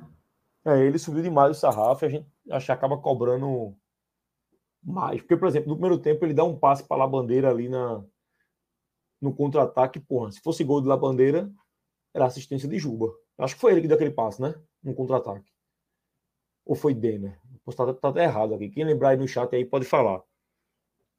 Então, e, no, e o gol de La Bandeira no segundo tempo também é uma bola de Juba, né? Se bem que não é assistência também, né? Juba deu um lançamento ali, o zagueiro errou e tal. Mas se fosse lá de novo, eu dizia, um baita passe de Juba. Não faz porra nenhuma. Ele abriu, deu um bombão e, e foi gol do Leãozinho. Mas acho que Juba tá, tá mal. Agora, enquanto partida, eu comentei isso com o Luquinhas no jogo. Acho que Juba, quando ele voltou para lateral, nesses últimos jogos, que ele, em alguns jogos, Claudinei tem tirado o Sander e passando o Juba para lateral, Juba vem surpreendendo Luquinhas, assim, no aspecto defensivo, na marcação, porque Juba, ano passado e retrasado, meu Deus do céu, quando o Juba ia para lateral, ela gol em cima dele todo jogo, velho. Todo jogo era perreio. E esse ano não, pelo menos nos últimos jogos ele vem entrando na lateral, ele vem conseguindo corresponder um pouquinho ali na, na lateral. Acho que que fica esse esse elogio a Juba de que porra na lateral parece que ele está conseguindo fazer um, um mínimo que ele não conseguia fazer, né, Luquinhas? Isso. A gente sempre teve esse receio de Juba, né, nessa, principalmente nessa parte defensiva, enquanto ele jogava de lateral. Mas nesses últimos jogos em que Claudinei vem fazendo as substituições, como eu tinha falado, tirando o Sander e trazendo o Juba para a lateral esquerda, ele tem dado conta do recado. Não sei se a Sucena tem a mesma opinião da gente, também a mesma visão. Sim, inclusive hoje, né? Ele passou a jogar melhor depois foi para lateral. Então, assim, é, é, é uma coisa que eu falo sempre, tá? Eu digo que tá cansativo e tá. Que é puxar a Juba para o meio. Né? Tirar ele ali da ponta e tentar ele colocar ele por trás dos atacantes. Mas hoje ele foi para lateral e quando ele foi para lateral, ele passou a jogar melhor do que com ponta. Então, a gente tem que que ver aí, porque a gente não pode simplesmente tirar Sander. Né? Sander que vem evoluindo muito, tá jogando muito nessa Série B. Inclusive, Dudu concorda com isso. É, Dudu vem elogiando Sander. Dudu, que é um, um, um crítico de, de Sander. Acho que todo mundo é crítico de Sander. Mas Sander vem jogando muito. Então, assim, é, ele na, na lateral ele se destaca mais do que de ponta, né? O Laudenor. Laudenor disse que eu, vi, eu o jogo. Laudenor, eu acabei de ver o gol aqui, Laudenor. Tá aqui aberto. Se isso aqui é um baita passe, eu sou um copo de requeijão. Vocês estão de brincadeira comigo, porra. E outra. Ah. Ô, Luquinhas, o gol, porra, foi naquela bola. O jogo é foda, não lembro das coisas, pelo menos não lembro. Eu lembro uma bola que Hernandes vai dividir com um cara que ele se atrasar. Meu irmão, tá carregando um cimento nas costas. Sim. Ele consegue. O gol é naquele lance, porra. ele ganha Aí, a bola do cara. É como são as coisas. Dá um passo pra Ló e faz o gol. Pelo amor de Deus, Laudenor. Bloqueia Laudenor aí, na moral. Vai dormir, Laudenor, na moral. Na moral, vem, dorme aí. Pelo amor de Deus, meu. Oxi. Ó, tem Rafael, é, o nome dele tá aqui, Rafael Rafa. Ele disse que Juba é vizinho dele. Então, Rafa, fale lá com o homem. Inclusive, é, Juba tava postando nos stories essa semana umas pizzas de brigadeiro, pizza de não sei das quantas. Ô, meu filho, você é um atleta, né? Tudo bem que nas horas de descanso, de Custa folga, nada, né? dá pra comer uma coisinha aqui, outra ali, que... Mas, porra, tá numa fase legal, se esforce mais, trabalhe mais, melhore a alimentação. Menos, pelo menos não posta, Come né? escondido, pelo menos. É, pronto, não posta. Como assim postar? Posta, é, o bicho não, uma Deus. pizza de brincadeira, meu amigo, era chocolate, que só porra, meu, tá aí a merda. Pronto, por isso. É, Jefferson fez, eu acho que Jefferson agora merece um prêmio. Jefferson fez o comentário mais lúcido da história do podcast. Vou fazer questão para essa em tela. Dudu pede a base e critica a base. Ronaldo, um fenômeno na volância, e Dudu sempre mete o pau. Não, Dudu conseguiu votar em Ronaldo hoje como um dos melhores em campo. Tá de sacanagem, Dudu.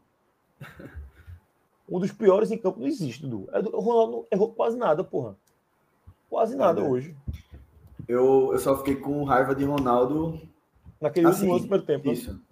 É um cara que a gente sabe que não dá para exigir muito. Vai ser o titular, é o titular do Claudinei. Mas naquele último lance do primeiro tempo, o Sport acho que tinha uns três, quatro jogadores. Se ele dá um passe vertical para frente, que a gente sempre exige do, do, do, volante, a gente poderia ter, não vou dizer que saísse o gol, mas era uma oportunidade muito boa de sair o gol, sabe?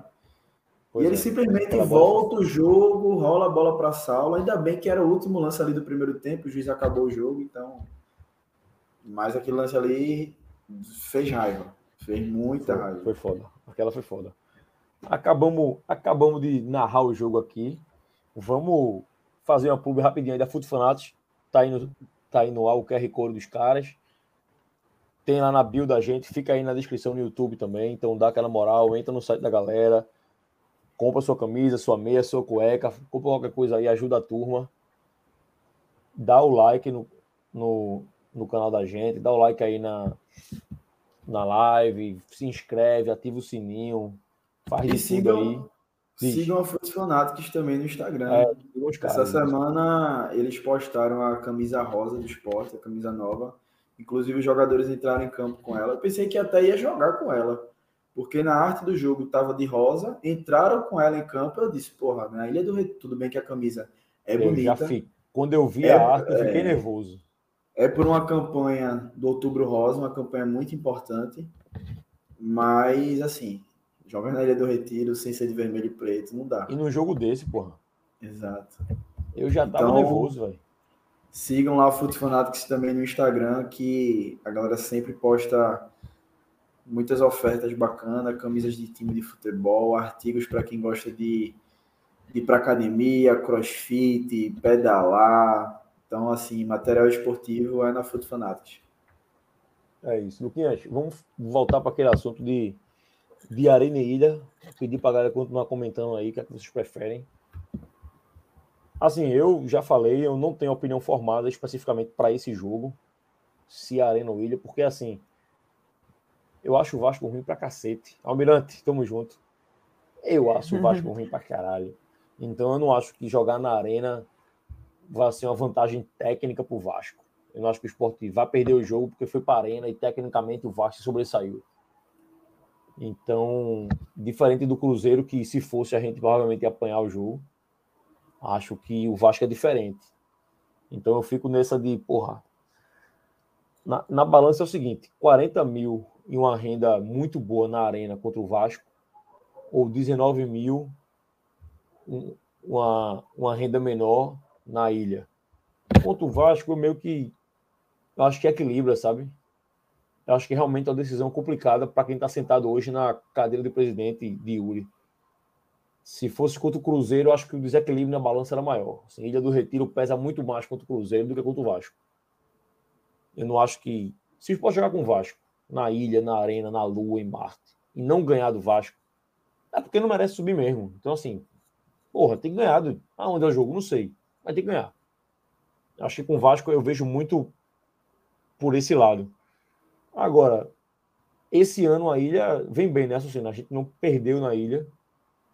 Na, na Série B, o Luquinhas até já falou aí, na ilha são acho que 10 vitórias e 3 empates na ilha. A única derrota em casa é na Arena. Se bem que aquele jogo ali foi um jogo também, era para ter sido um dia antes, foi aquela chuva na ilha, caiu, foi para a Arena, não sei o quê. Mas eu, eu, eu não sei, eu, eu, eu tô naquela de o que a direção resolver, eu vou apoiar. Dessa vez eu acho que eu tô meio. O que vier tá valendo. E tu, Associação? Então, eu, eu sou suspeita de falar porque eu adoro a Ilha do Retiro, né? Eu acho que não só eu, mas todo mundo. Mas a arena é aqui do lado de casa. Dez minutinhos eu tô na arena. Mas. É a única pessoa que eu conheço ir... que mora dez minutinhos na arena. Você quer.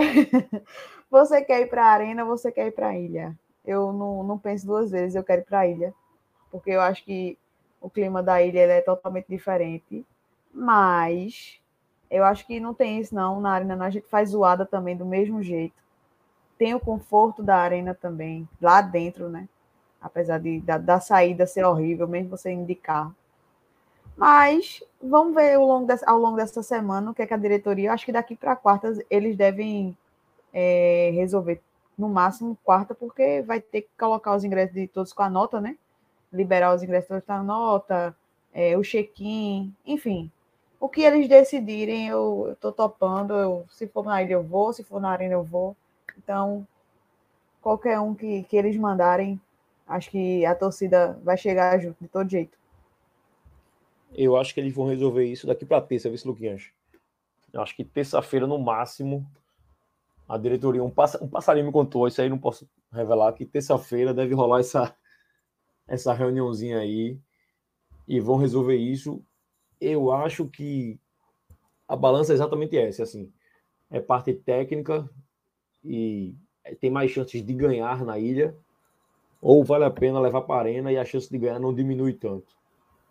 Eu acho que estão pesando muito isso, obviamente a parte financeira, a gente que está aqui fora é foda falar, a gente não, não sei o quanto o presidente vai ter que assinar para pagar esse final do mês e o quanto está faltando para chegar lá.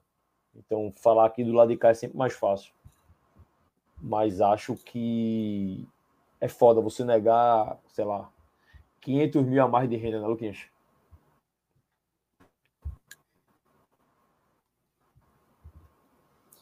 Vou até compartilhar aqui uma, Saiu aqui agora de 6 e 23, matéria do Diário de Pernambuco. O, a chance do jogo ser na Arena de Pernambuco é de 90%. Quem acompanha aqui as lives e já me conhece, sabe que sempre que tem essa polêmica aí na Ilha do Retiro, eu sempre tento entender o contexto. E na maioria das vezes, quando é jogo grande, eu penso pelo lado financeiro do clube, porque a gente, todo mundo tem ciência da situação financeira do esporte. Como o Hugo falou no início da live, a gente está chegando no final de ano, tem 13 terceiro, tem férias, tem possíveis premiações, então a conta vai precisar fechar. E eu sou um cara que eu gosto da arena, tem toda aquela aquela confusão de chegar, de sair, aquele perrengue todo. Para muitos torcedores é difícil pegar transporte público. Eu posso estar até sendo um pouco egoísta, porque assim, graças a Deus eu consigo ir de carro, seja é, com os amigos, a gente sempre compartilha carona. Porém, para esse jogo, eu colocaria na ilha. É, eu acho que a gente está numa reta final de campeonato, numa fase decisiva, onde a nossa casa ela vem tendo um peso muito grande. E depois de uma vitória de hoje, tudo bem que a gente, como a gente já comentou, o Cruzeiro pode ter tirado um pouco o pé, mas você vê que na Ilha do Retiro tem uma, uma apesar desse, dessa questão da renda que a gente precisa muito, eu acho que é fazer um all-in. É, meio, é uma espécie de all-in. É jogar na ilha para a gente tentar subir e garantir 50, 60 milhões numa Série A no ano que vem. E contar com o apoio da torcida na nossa casa. Dessa vez eu não, não vou pender tanto para o lado da renda na arena, que seria ali próximo de um milhão ou pouco mais de um milhão. Hoje deu uma renda de 700 e poucos mil. Então acho que dá para repetir, dá para fazer mais um jogo na arena, ou desculpa, na ilha. E se contra o Operário for mais um jogo decisivo, que eu acredito que vai ser, de repente a gente pode botar na arena esse jogo. E aí um, um time menor a gente consiga fazer essa mobilização lá para a arena porque eu acho que contra o Vasco vai precisar desse caldeirão, dessa força da Ilha do Retiro, da torcida, da mística da ilha, que eu já disse que perdeu um pouco, mas os números estão aí para comprovar que na ilha o esporte tem muita força sim, os resultados são positivos. Então deixei esse jogo na ilha. É, vai ser uma decisão. Eu não queria estar sentado nessa cadeira para resolver isso essa semana, não. Porque o spoiler da semana é se o Romão e a diretoria decidirem levar para a arena, vão escutar. Se resolverem deixar para a ilha, vão escutar também. Então hoje, essa semana, a diretoria não tem acerto, não. Para onde for, vai escutar esporro, vai escutar reclamação do torcedor, vai ter nego no Twitter falando besteira. Então essa semana é aquela semana que qualquer coisa que a direção vai decidir, o torcedor vai achar errado. Semana não tem muito o que agradar, não. Vai ser complicado. Aquela semana que é diretor do esporte é desgraça. Puta merda, vai ser aperreio demais. Almirante colocou aqui ó, que a arena daria mais neutralidade. Pois é, Almirante, eu, eu tendo a concordar com isso quando a ilha está com capacidade máxima e quando há liberação de bateria, velho. Então, aqui em Pernambuco a gente tem esse fator aqui que é foda, velho. Assim, a gente não tem bateria no estádio.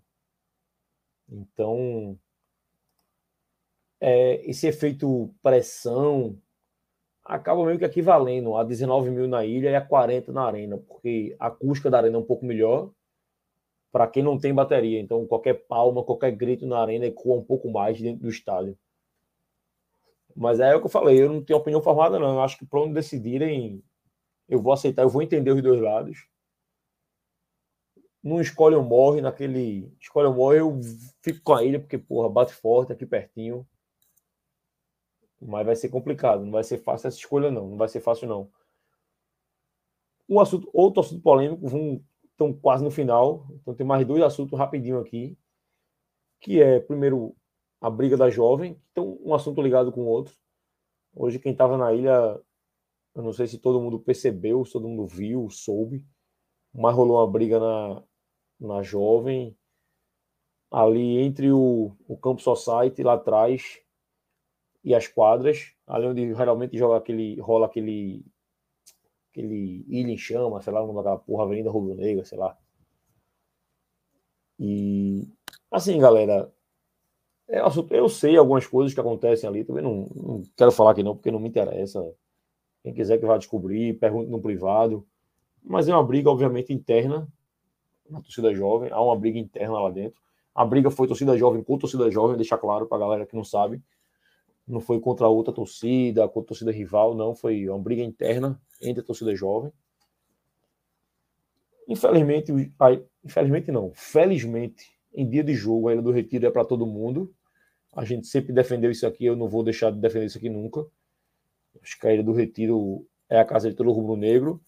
Agora, existem torcedores e torcedores, tem gente que vai lá e arruma confusão por algum motivo. Então, esses é que devem ser punidos a forma do lei, assim, básico, é bem básico isso. Eu, como advogado, eu fico bem tranquilo de falar isso. É, é lesão corporal, é tentativa de homicídio, é assédio, é qualquer coisa que acontecer, você tem que ser responsabilizado na forma da lei, ponto final.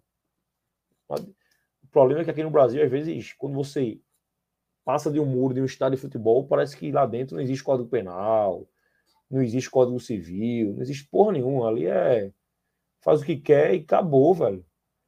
Então é complicado. Rolou essa briga na jovem.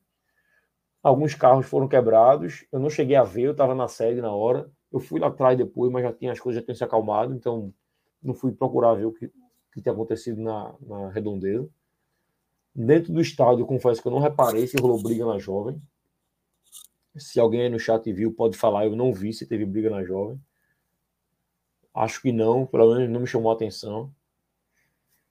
E assim, eu queria ouvir de vocês se é que existe alguma solução para isso de modo simples. Se fosse simples, já tinha resolvido, né, Luquinhas? Acho que não tem. Em dia de jogo, principalmente, como é que vai se impedir que a torcida jovem brigue entre ela dentro da era do retiro? Tem que fazer, né, velho? Não tem que fazer do ponto de vista da direção, obviamente.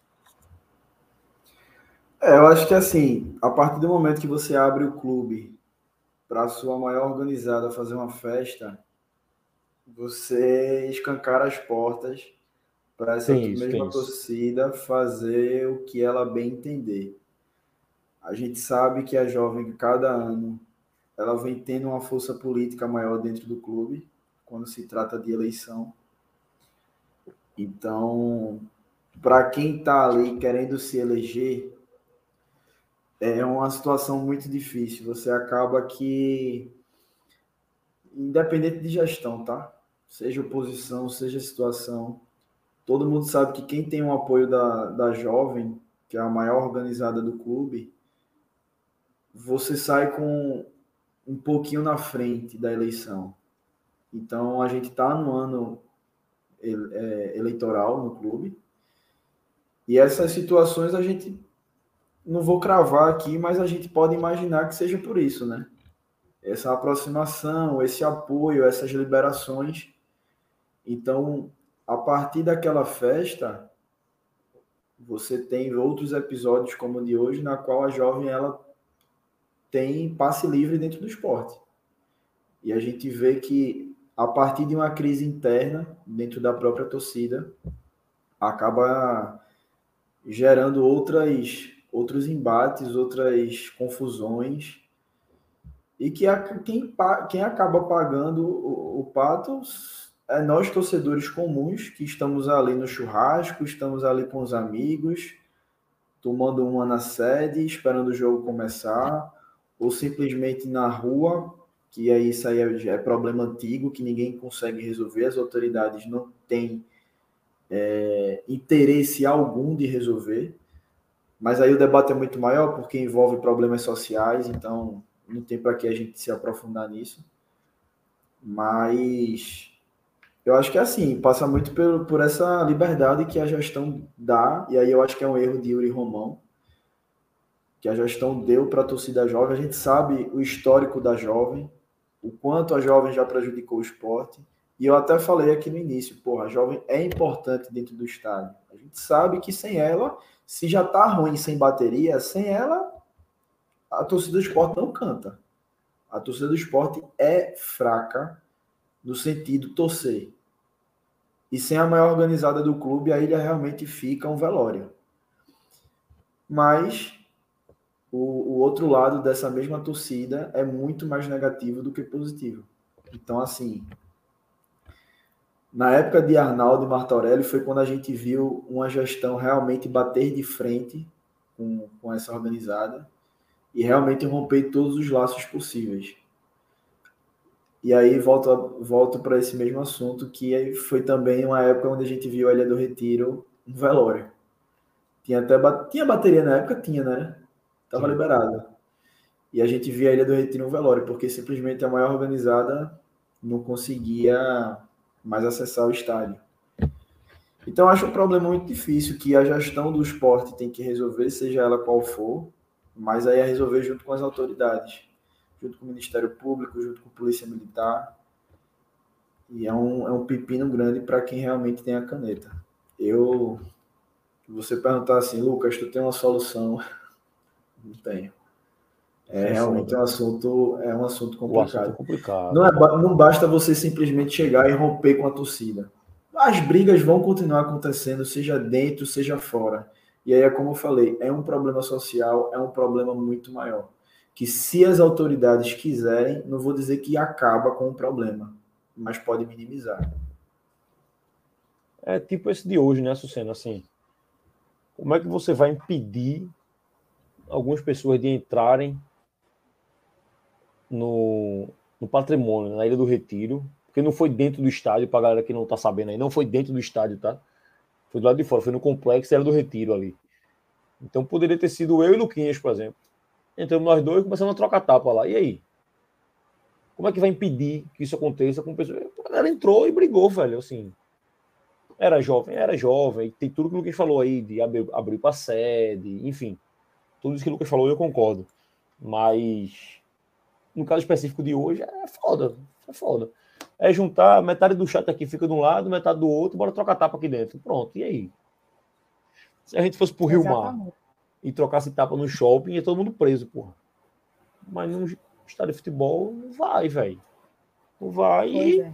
não tem como a galera do shopping proibir a gente de entrar no shopping, porque não, não proíbe. Do mesmo jeito que não tem como o clube proibir alguém de entrar dentro do, dentro do complexo. É, é, complicado, né? E nem eu acho justo proibir também entrar. Exato. É, proibir por proibir. Então, assim, Exatamente. isso aí eu acho que é papel do governo, da polícia, é, de fazer alguma ação para tentar pegar quem está brigando e no dia de jogo ou qualquer como fizeram, como fizeram com os hooligans, né? E aí lá, mas aí a Inglaterra é outra, é, é, já é outro nível, né? Mas quando se quer alguma coisa se faz, né? Mas eu acho que aí é, passa por, por muitas fases e, e muitas coisas que acaba eles não querendo fazer nada. Simplesmente só meter o cacete mesmo, botar cavalaria para cima e tá tudo resolvido. Mas próximo do jogo tem confusão de novo e tem mais confusão de novo. E aí quem acaba é, ficando com medo, quem já tem medo de ir para jogo e já não, e não quer ir, acaba não indo definitivamente. E quem vai acaba ficando com medo de ir para os próximos jogos, porque o que me disseram é que o próximo jogo vai ser a mesma coisa, vai ser briga em cima de briga, em cima de briga, por causa de, de conflitos internos que acho que muita gente aqui sabe o que aconteceu e que a gente também não precisa estar tocando no assunto, né? Eles que são brancos que se resolvam, a torcida organizada é imensa, eles que, que, façam, que façam o que quiserem. Mas, assim, levar o medo para um ambiente como a Ilha do Retiro, que é um pré-jogo, que todo mundo está ali na sede, brincando, está com os amigos, está com o familiar. É, eu tinha acabado de, de deixar meu pai e minha madrasta no, no portão deles entrarem, sabe? Eu fiz ainda bem que eles já tinham entrado, porque eu ia ficar com medo por eles, entendeu? Eu fiquei com medo por mim, porque eu vi todo mundo correndo, todo mundo brigando, né? Eu fui, que porra tem, que tá acontecendo? Porque eu não sabia que eles estavam brigando. Só vi eles correndo é... e, e, simplesmente brigando com o outro. Quando eles passaram correndo, que foi lá para trás, né? Ali para a parte do, do fundo do estacionamento, aí eu peguei e simplesmente entrei. Mas assim, é uma coisa que acaba dando medo em quem tá também, né? Porque já imaginou se fosse a briga ali, aí você leva um murro, você leva um chute, você isso e aquilo outro, você se machuca, por causa de uma torcida que tá brigando internamente. Porra, se junta lá no barracão que eles têm e briga, porra, entre si. Vai, vai, não vai brigar no meio da ilha, não. Se, se junta, vai lá, ó, vamos brigar assim, assim, assim. Que aí é lugar deles, é, é lugar privado deles, lá eles fazem o que eles quiserem. Assim, tem criança, tem idoso, sabe? Tem, tem, tem mulher grávida no meio, tem tudo. Enfim, eles, eles não vão pensar nisso, né? Eles só querem mesmo é, é brigar e, e acho que é muita coisa, muita. O buraco é muito mais embaixo para a gente. Para a gente, não, para eles tentarem resolver. Estou falando de, do, dos órgãos públicos junto com os clubes, né? Acho que é uma coisa que não tem mais, que não tem mais fim isso. A não ser que um dia botem uma lei ou façam alguma coisa muito pesada para controlar isso. E não é só aqui em Pernambuco, né? Não é só aqui no esporte, não é só com a jovem, é com, não. é com fanáutico, é com inferno, é com sei quem, sei quem, enfim. Torcida organizada, às vezes, é, é muito pesado esse assunto, então. E, é difícil. E essa briga da jovem se estendeu um pouco para o pós-jogo. Eu não cheguei a ver, mas eu vi comentários e por isso a sede do esporte, logo depois do jogo, assim, tava fechada, né? Tem os seguranças ali fechando a sede, impedindo a torcida de, de comemorar a vitória na sede, como é tradição. Mas isso foi rápido, foi coisa de, pelo que eu vi, coisa de 10 minutos. Porque quando eu tava passando pela sede, tava uma festa gigantesca na sede. Então foi foi coisa rápida, foi só realmente aquele logo após o jogo assim, segurou um pouquinho e depois teve a festa, eu vi uns vídeos rolando aí no, no Twitter de gente compartilhando né, o vídeo da, da série fechada, criticando a gestão, dizendo que a gestão odeia torcedor, não sei o quê. Então, assim, nada disso. É, tenho só advogado para defender gestão, não, mas hoje não foi o caso. Já teve jogos que fecharam a sede mesmo, e a gente perguntou isso a, aos gestores, e a resposta foi que, porra, não foi a gente, foi a polícia que fechou por conta de segurança. Mas hoje não estava fechada, não. Ficou fechado logo depois, depois foi reaberto e. e a gente que gosta de criticar aberto. por criticar, Hugo. Critica é. porque vê e quer criticar porque é da, da gestão de, de oposição. Então, é, é. hoje, hoje então, todo assim, mundo sabe o motivo que fecharam ali a sede, mas depois liberaram, né? Mas é, aí, gente... quem tem boca fala o que quer, né? A gente, como a gente fez até, é importante falar, a gente fez a live com o vice-presidente, né, com o André Fernandes, e a gente disse na live, e repito aqui, sempre que a gente toca num tema parecido, eu faço questão de falar isso, a gente tem hoje, o podcast tem hoje uma abertura legal com a gestão, a gente consegue conversar com as pessoas, e eu acho que a gente conseguiu isso porque a gente bate nos caras mesmo, a gente critica, todo visto errado, diz que o time é merda, que carreiras contratou errado, falou que o plano social foi uma merda quando saiu, e foi corrigido e ficou bom, falou que Fortunato fez isso, fez aquilo, mas, por exemplo, ele bota as coisas no Twitter antes de sair do clube, a gente diz que tá errado. Então a gente consegue criticar eles no olho a olho. E isso é legal. Agora, eu não vou ficar criticando por criticar, como a Sucena falou. A série estava fechada porque a jovem estava rolando esse barulho aí, a polícia pediu para fechar e fechou, e depois reabriu e rolou a festa como sempre rola. E o... Então é. Fala o que antes. Logo depois do jogo, quando a torcida já terminou, né? Teve o apito final.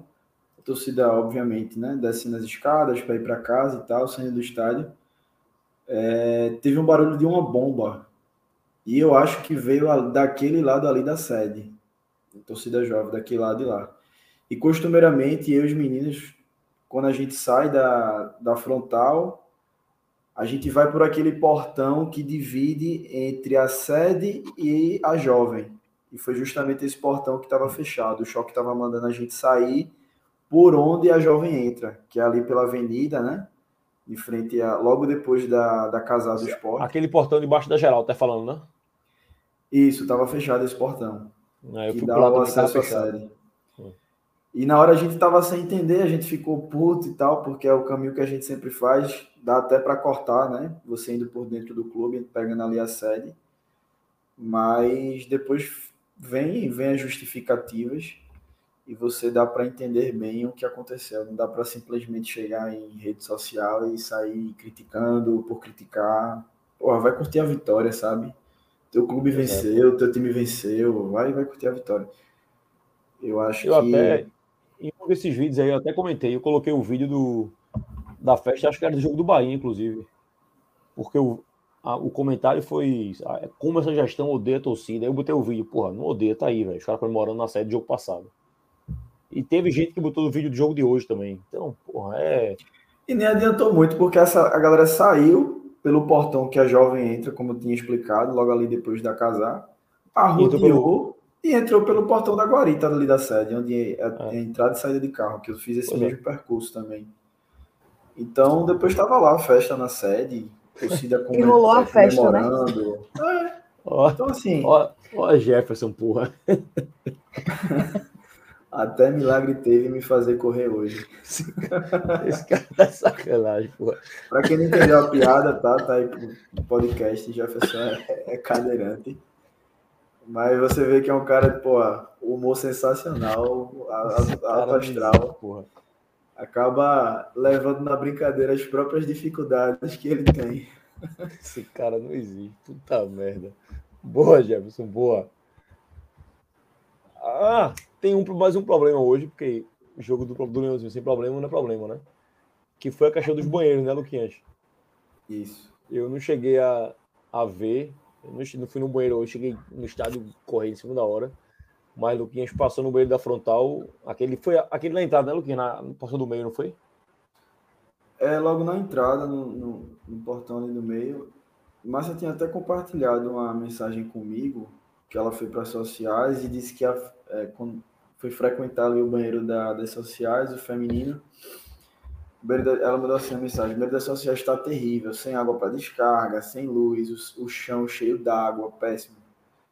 E isso não é a primeira vez, né? Isso foi antes de começar o jogo, porque eu tinha até falado, porra, para você manter o banheiro, o banheiro limpo, assim, no estado, não vou nem, vou nem dizer em perfeito estado, mas no estado agradável, com tanta entrada e saída de torcedores, é complicado. O banheiro realmente vai acabar ficando sujo. Mas ela disse que foi antes de começar o jogo. Ela entrou cedo, então já estava o banheiro naquele estado terrível. E no banheiro masculino, na frontal também, parecia, para quem assistiu Stranger Things, sabe o que eu vou falar, parecia a Vecna, velho. Quando você entrava no banheiro, a luz piscando que só a porra, água também no chão. Fui dar descarga no banheiro, não tinha, não dava descarga. Então, assim, nem o mínimo, velho. Nem o mínimo. A gente já bateu nesse, nessa tecla com a própria gestão, como o Hugo falou, foi um dos pontos. Mas aí não foi o Vozes, tá? É um projeto que a gente tem à parte. A gente sentou com o Yuri Romão, a gente falou olho no olho sobre os problemas em relação ao banheiro feminino masculino Logo depois melhorou, a gente viu que melhorou, a gente trouxe isso aqui no, no podcast, a gente compartilhou nas redes sociais, mas infelizmente voltou a ter um estado ruim. É, hoje, hoje foi. Eu diria que hoje foi até. Antes de você entrar aí rapidinho, eu acho que hoje foi até um fora da curva, né, Lupinha? Assim, vinha mal, aí melhorou e vinha bem. Há muito tempo já o banheiro já vinha sem reclamação, sem nada. Eu acho que reclamação de banheiro sempre tem a de Jefferson sempre fala, que é dos cadeirantes, que foi algo que não, não foi resolvido ainda, que é o banheiro de cadeirante. E Jefferson fala que a galera, os não cadeirantes, usam banheiro, aí faz xixi no chão, aí os caras, quando vão botar a roda da cadeira, pega, respinga, enfim. Mas, de modo geral, o banheiro vinha sendo até elogiado, limpinho e tal. E hoje aconteceu isso. Vamos ver se, se há algum motivo para isso. Vem a cena, fala. Exatamente o que eu ia falar. Esse ponto fora da curva é, que você estava falando. Os banheiros, ultimamente, eles estão limpos. É, eu fui contra o Náutico. Eu, geralmente, eu não uso muito banheiro é, do estádio, mas eu fui contra o Náutico, estava ok para ser um banheiro que entra muita gente, que tem muita demanda. Hoje, o que aconteceu? Foi uma tubulação da irrigação que estourou. E aí, é, ficou aquela água todinho ali nos banheiros. É, por isso que estava desse jeito e também estava sem luz.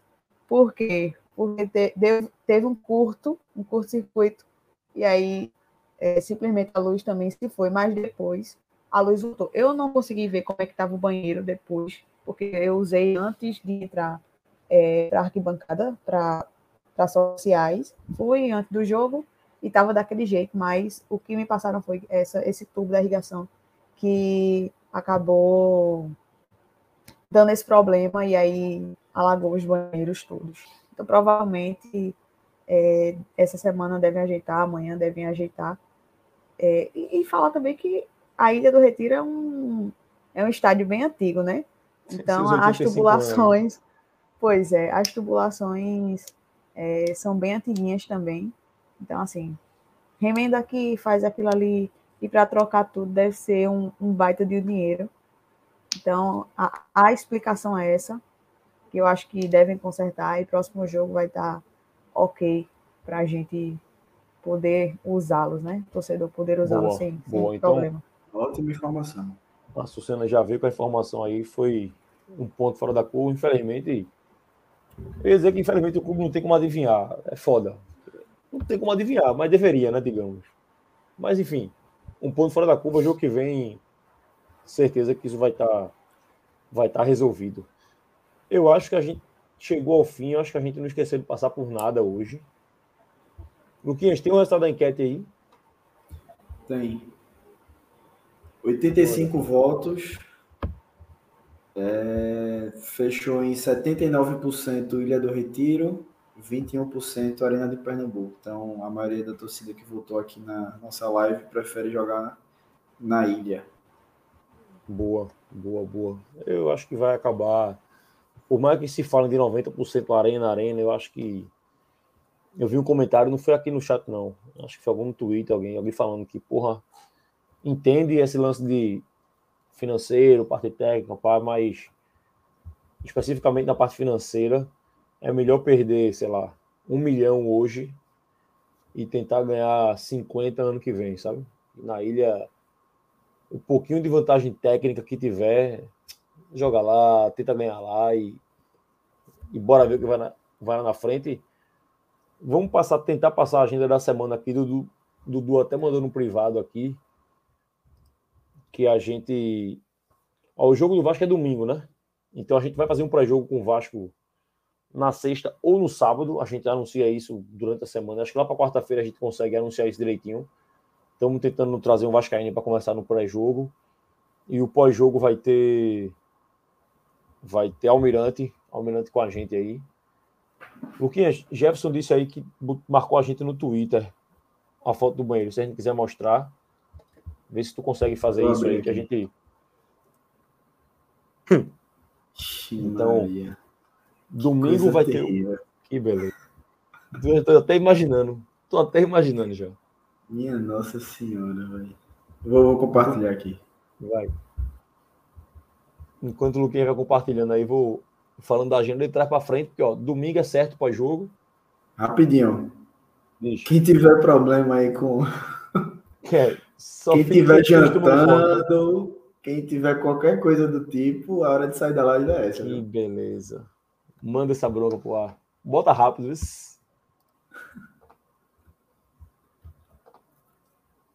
Que beleza. Eita, lamaceira do cacete. Olha que beleza. Eita. Mas o esporte ganhou, isso é o que importa, não é isso? Três pontinhos. Pelo amor de Deus. Pelo amor de Deus. Isso é, o que é o banheiro? O que é um banheiro para quem ganhou do Cruzeiro, porra? Pelo amor de Deus, o que é isso? Oxi. Vocês estão preocupados com banheira? E vocês vão para jogo para banheira? Eu vou para ganhar, rapaz. Foda. Mas, ó, voltando para a agenda, a gente, ó, pós-jogo domingo com Almirante aí presente, Esporte Vasco. É, deve começar como começou hoje, às 9 horas, nove e pouquinho, porque eu joguei na arena, então daqui a gente chega em casa. Na arena. Tirando a Sucena, que começa chega de casa. É. Se for a Sucena que chega em casa 10 minutos, acabou. -se. for na ilha, não. Dá pra gente começar um pouquinho mais cedo. Mas se for na arena, se prepara que vai ser, vai ser corujão.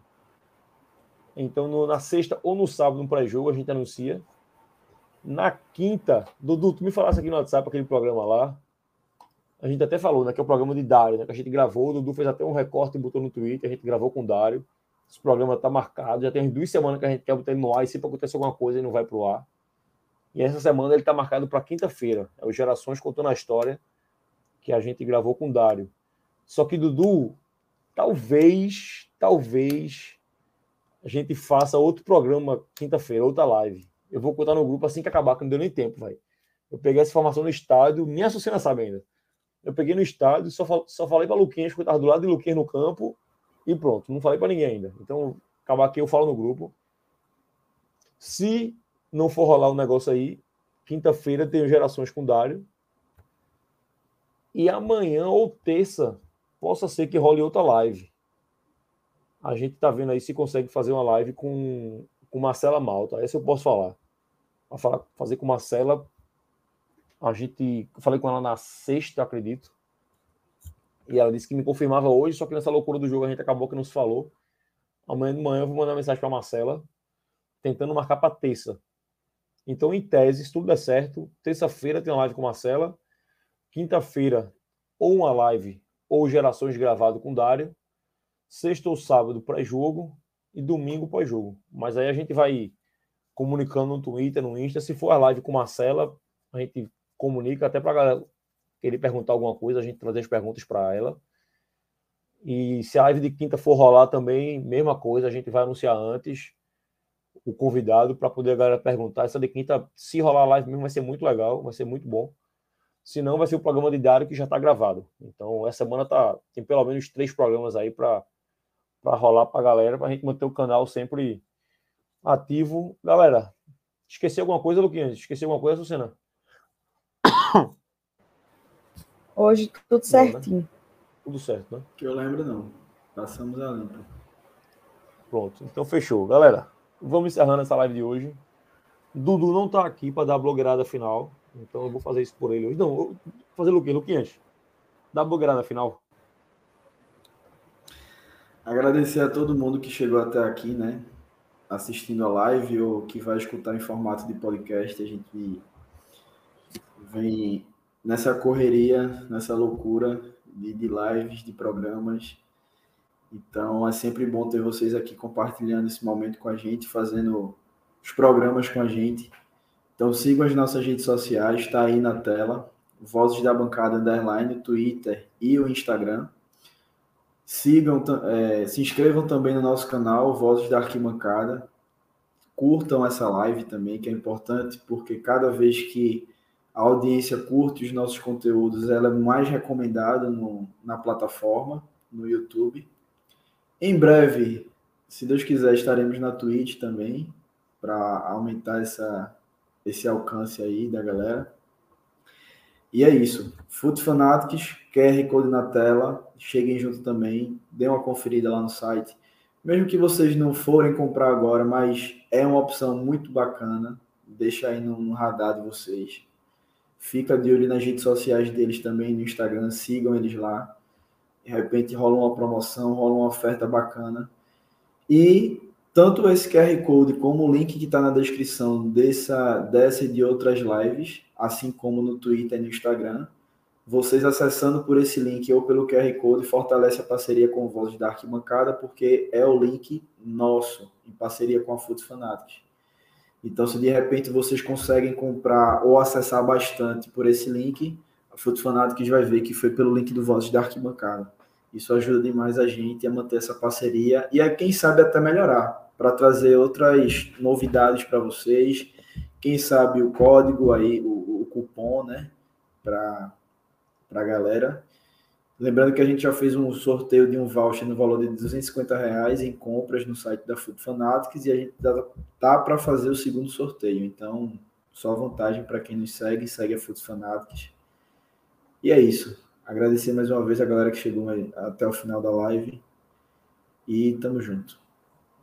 É isso. É isso, galera. Estamos chegando nesse final. Para você que escutou a gente aí em formato podcast, valeu. Venha se inscrever no canal da gente no YouTube só mais Fala, uma coisa, Hugo.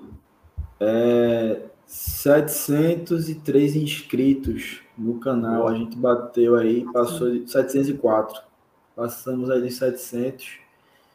Estamos perto dos mil, os primeiros mil inscritos no canal. Chegar em mil, a gente faz uma parada bem, bem grande aí, bem bacana. Tem que pensar um negócio massa para mim. É. É. Essa semana, é lembrar aí que a semana deve rolar o sorteio, né? O voucher da, da Futsonatos a gente vai vai sortear essa semana aí. Acho que daqui para sexta, Gil deve desenrolar esse negócio aí. Mesmo esquema de. Que foi o último que foi uma live, né? Fez no Insta uma live. Uma live da gente. Então deve rolar o mesmo esquema. Almirante já está se, despedindo, se despedindo aí. Vai rolar, Almirante. Vai rolar, vai rolar. Se prepare, vai rolar. Eu quero Almirante triste aqui, viu? Triste. Se perdeu, nem na... se perder, nem na live eu entro nem na live eu entro. Eu não vou nem da arena, eu fico lá mesmo. Tô nem aí. galera, boa noite pra galera que tá ao vivo aqui. Para você que tá escutando a gente em casa agora, lavando o prato, no trânsito, sei lá onde. Bom dia, boa tarde, boa noite. Semana massa para todo mundo. E vamos embora. Se liga nas redes sociais da gente, que a semana tem mais programa e domingo tem Leãozinho na arena, aí, em mar. Agora, Leãozinho, Leãozinho tá vivo, porra.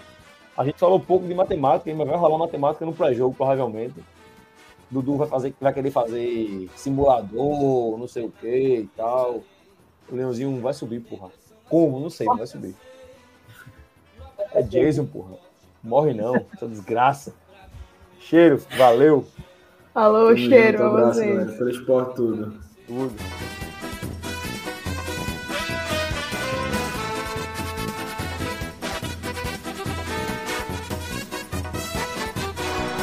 de maio 1905, dia divino em que Guilherme de Aquino reúne Recife ardentes seguidores, fundando esta nação de vencedores.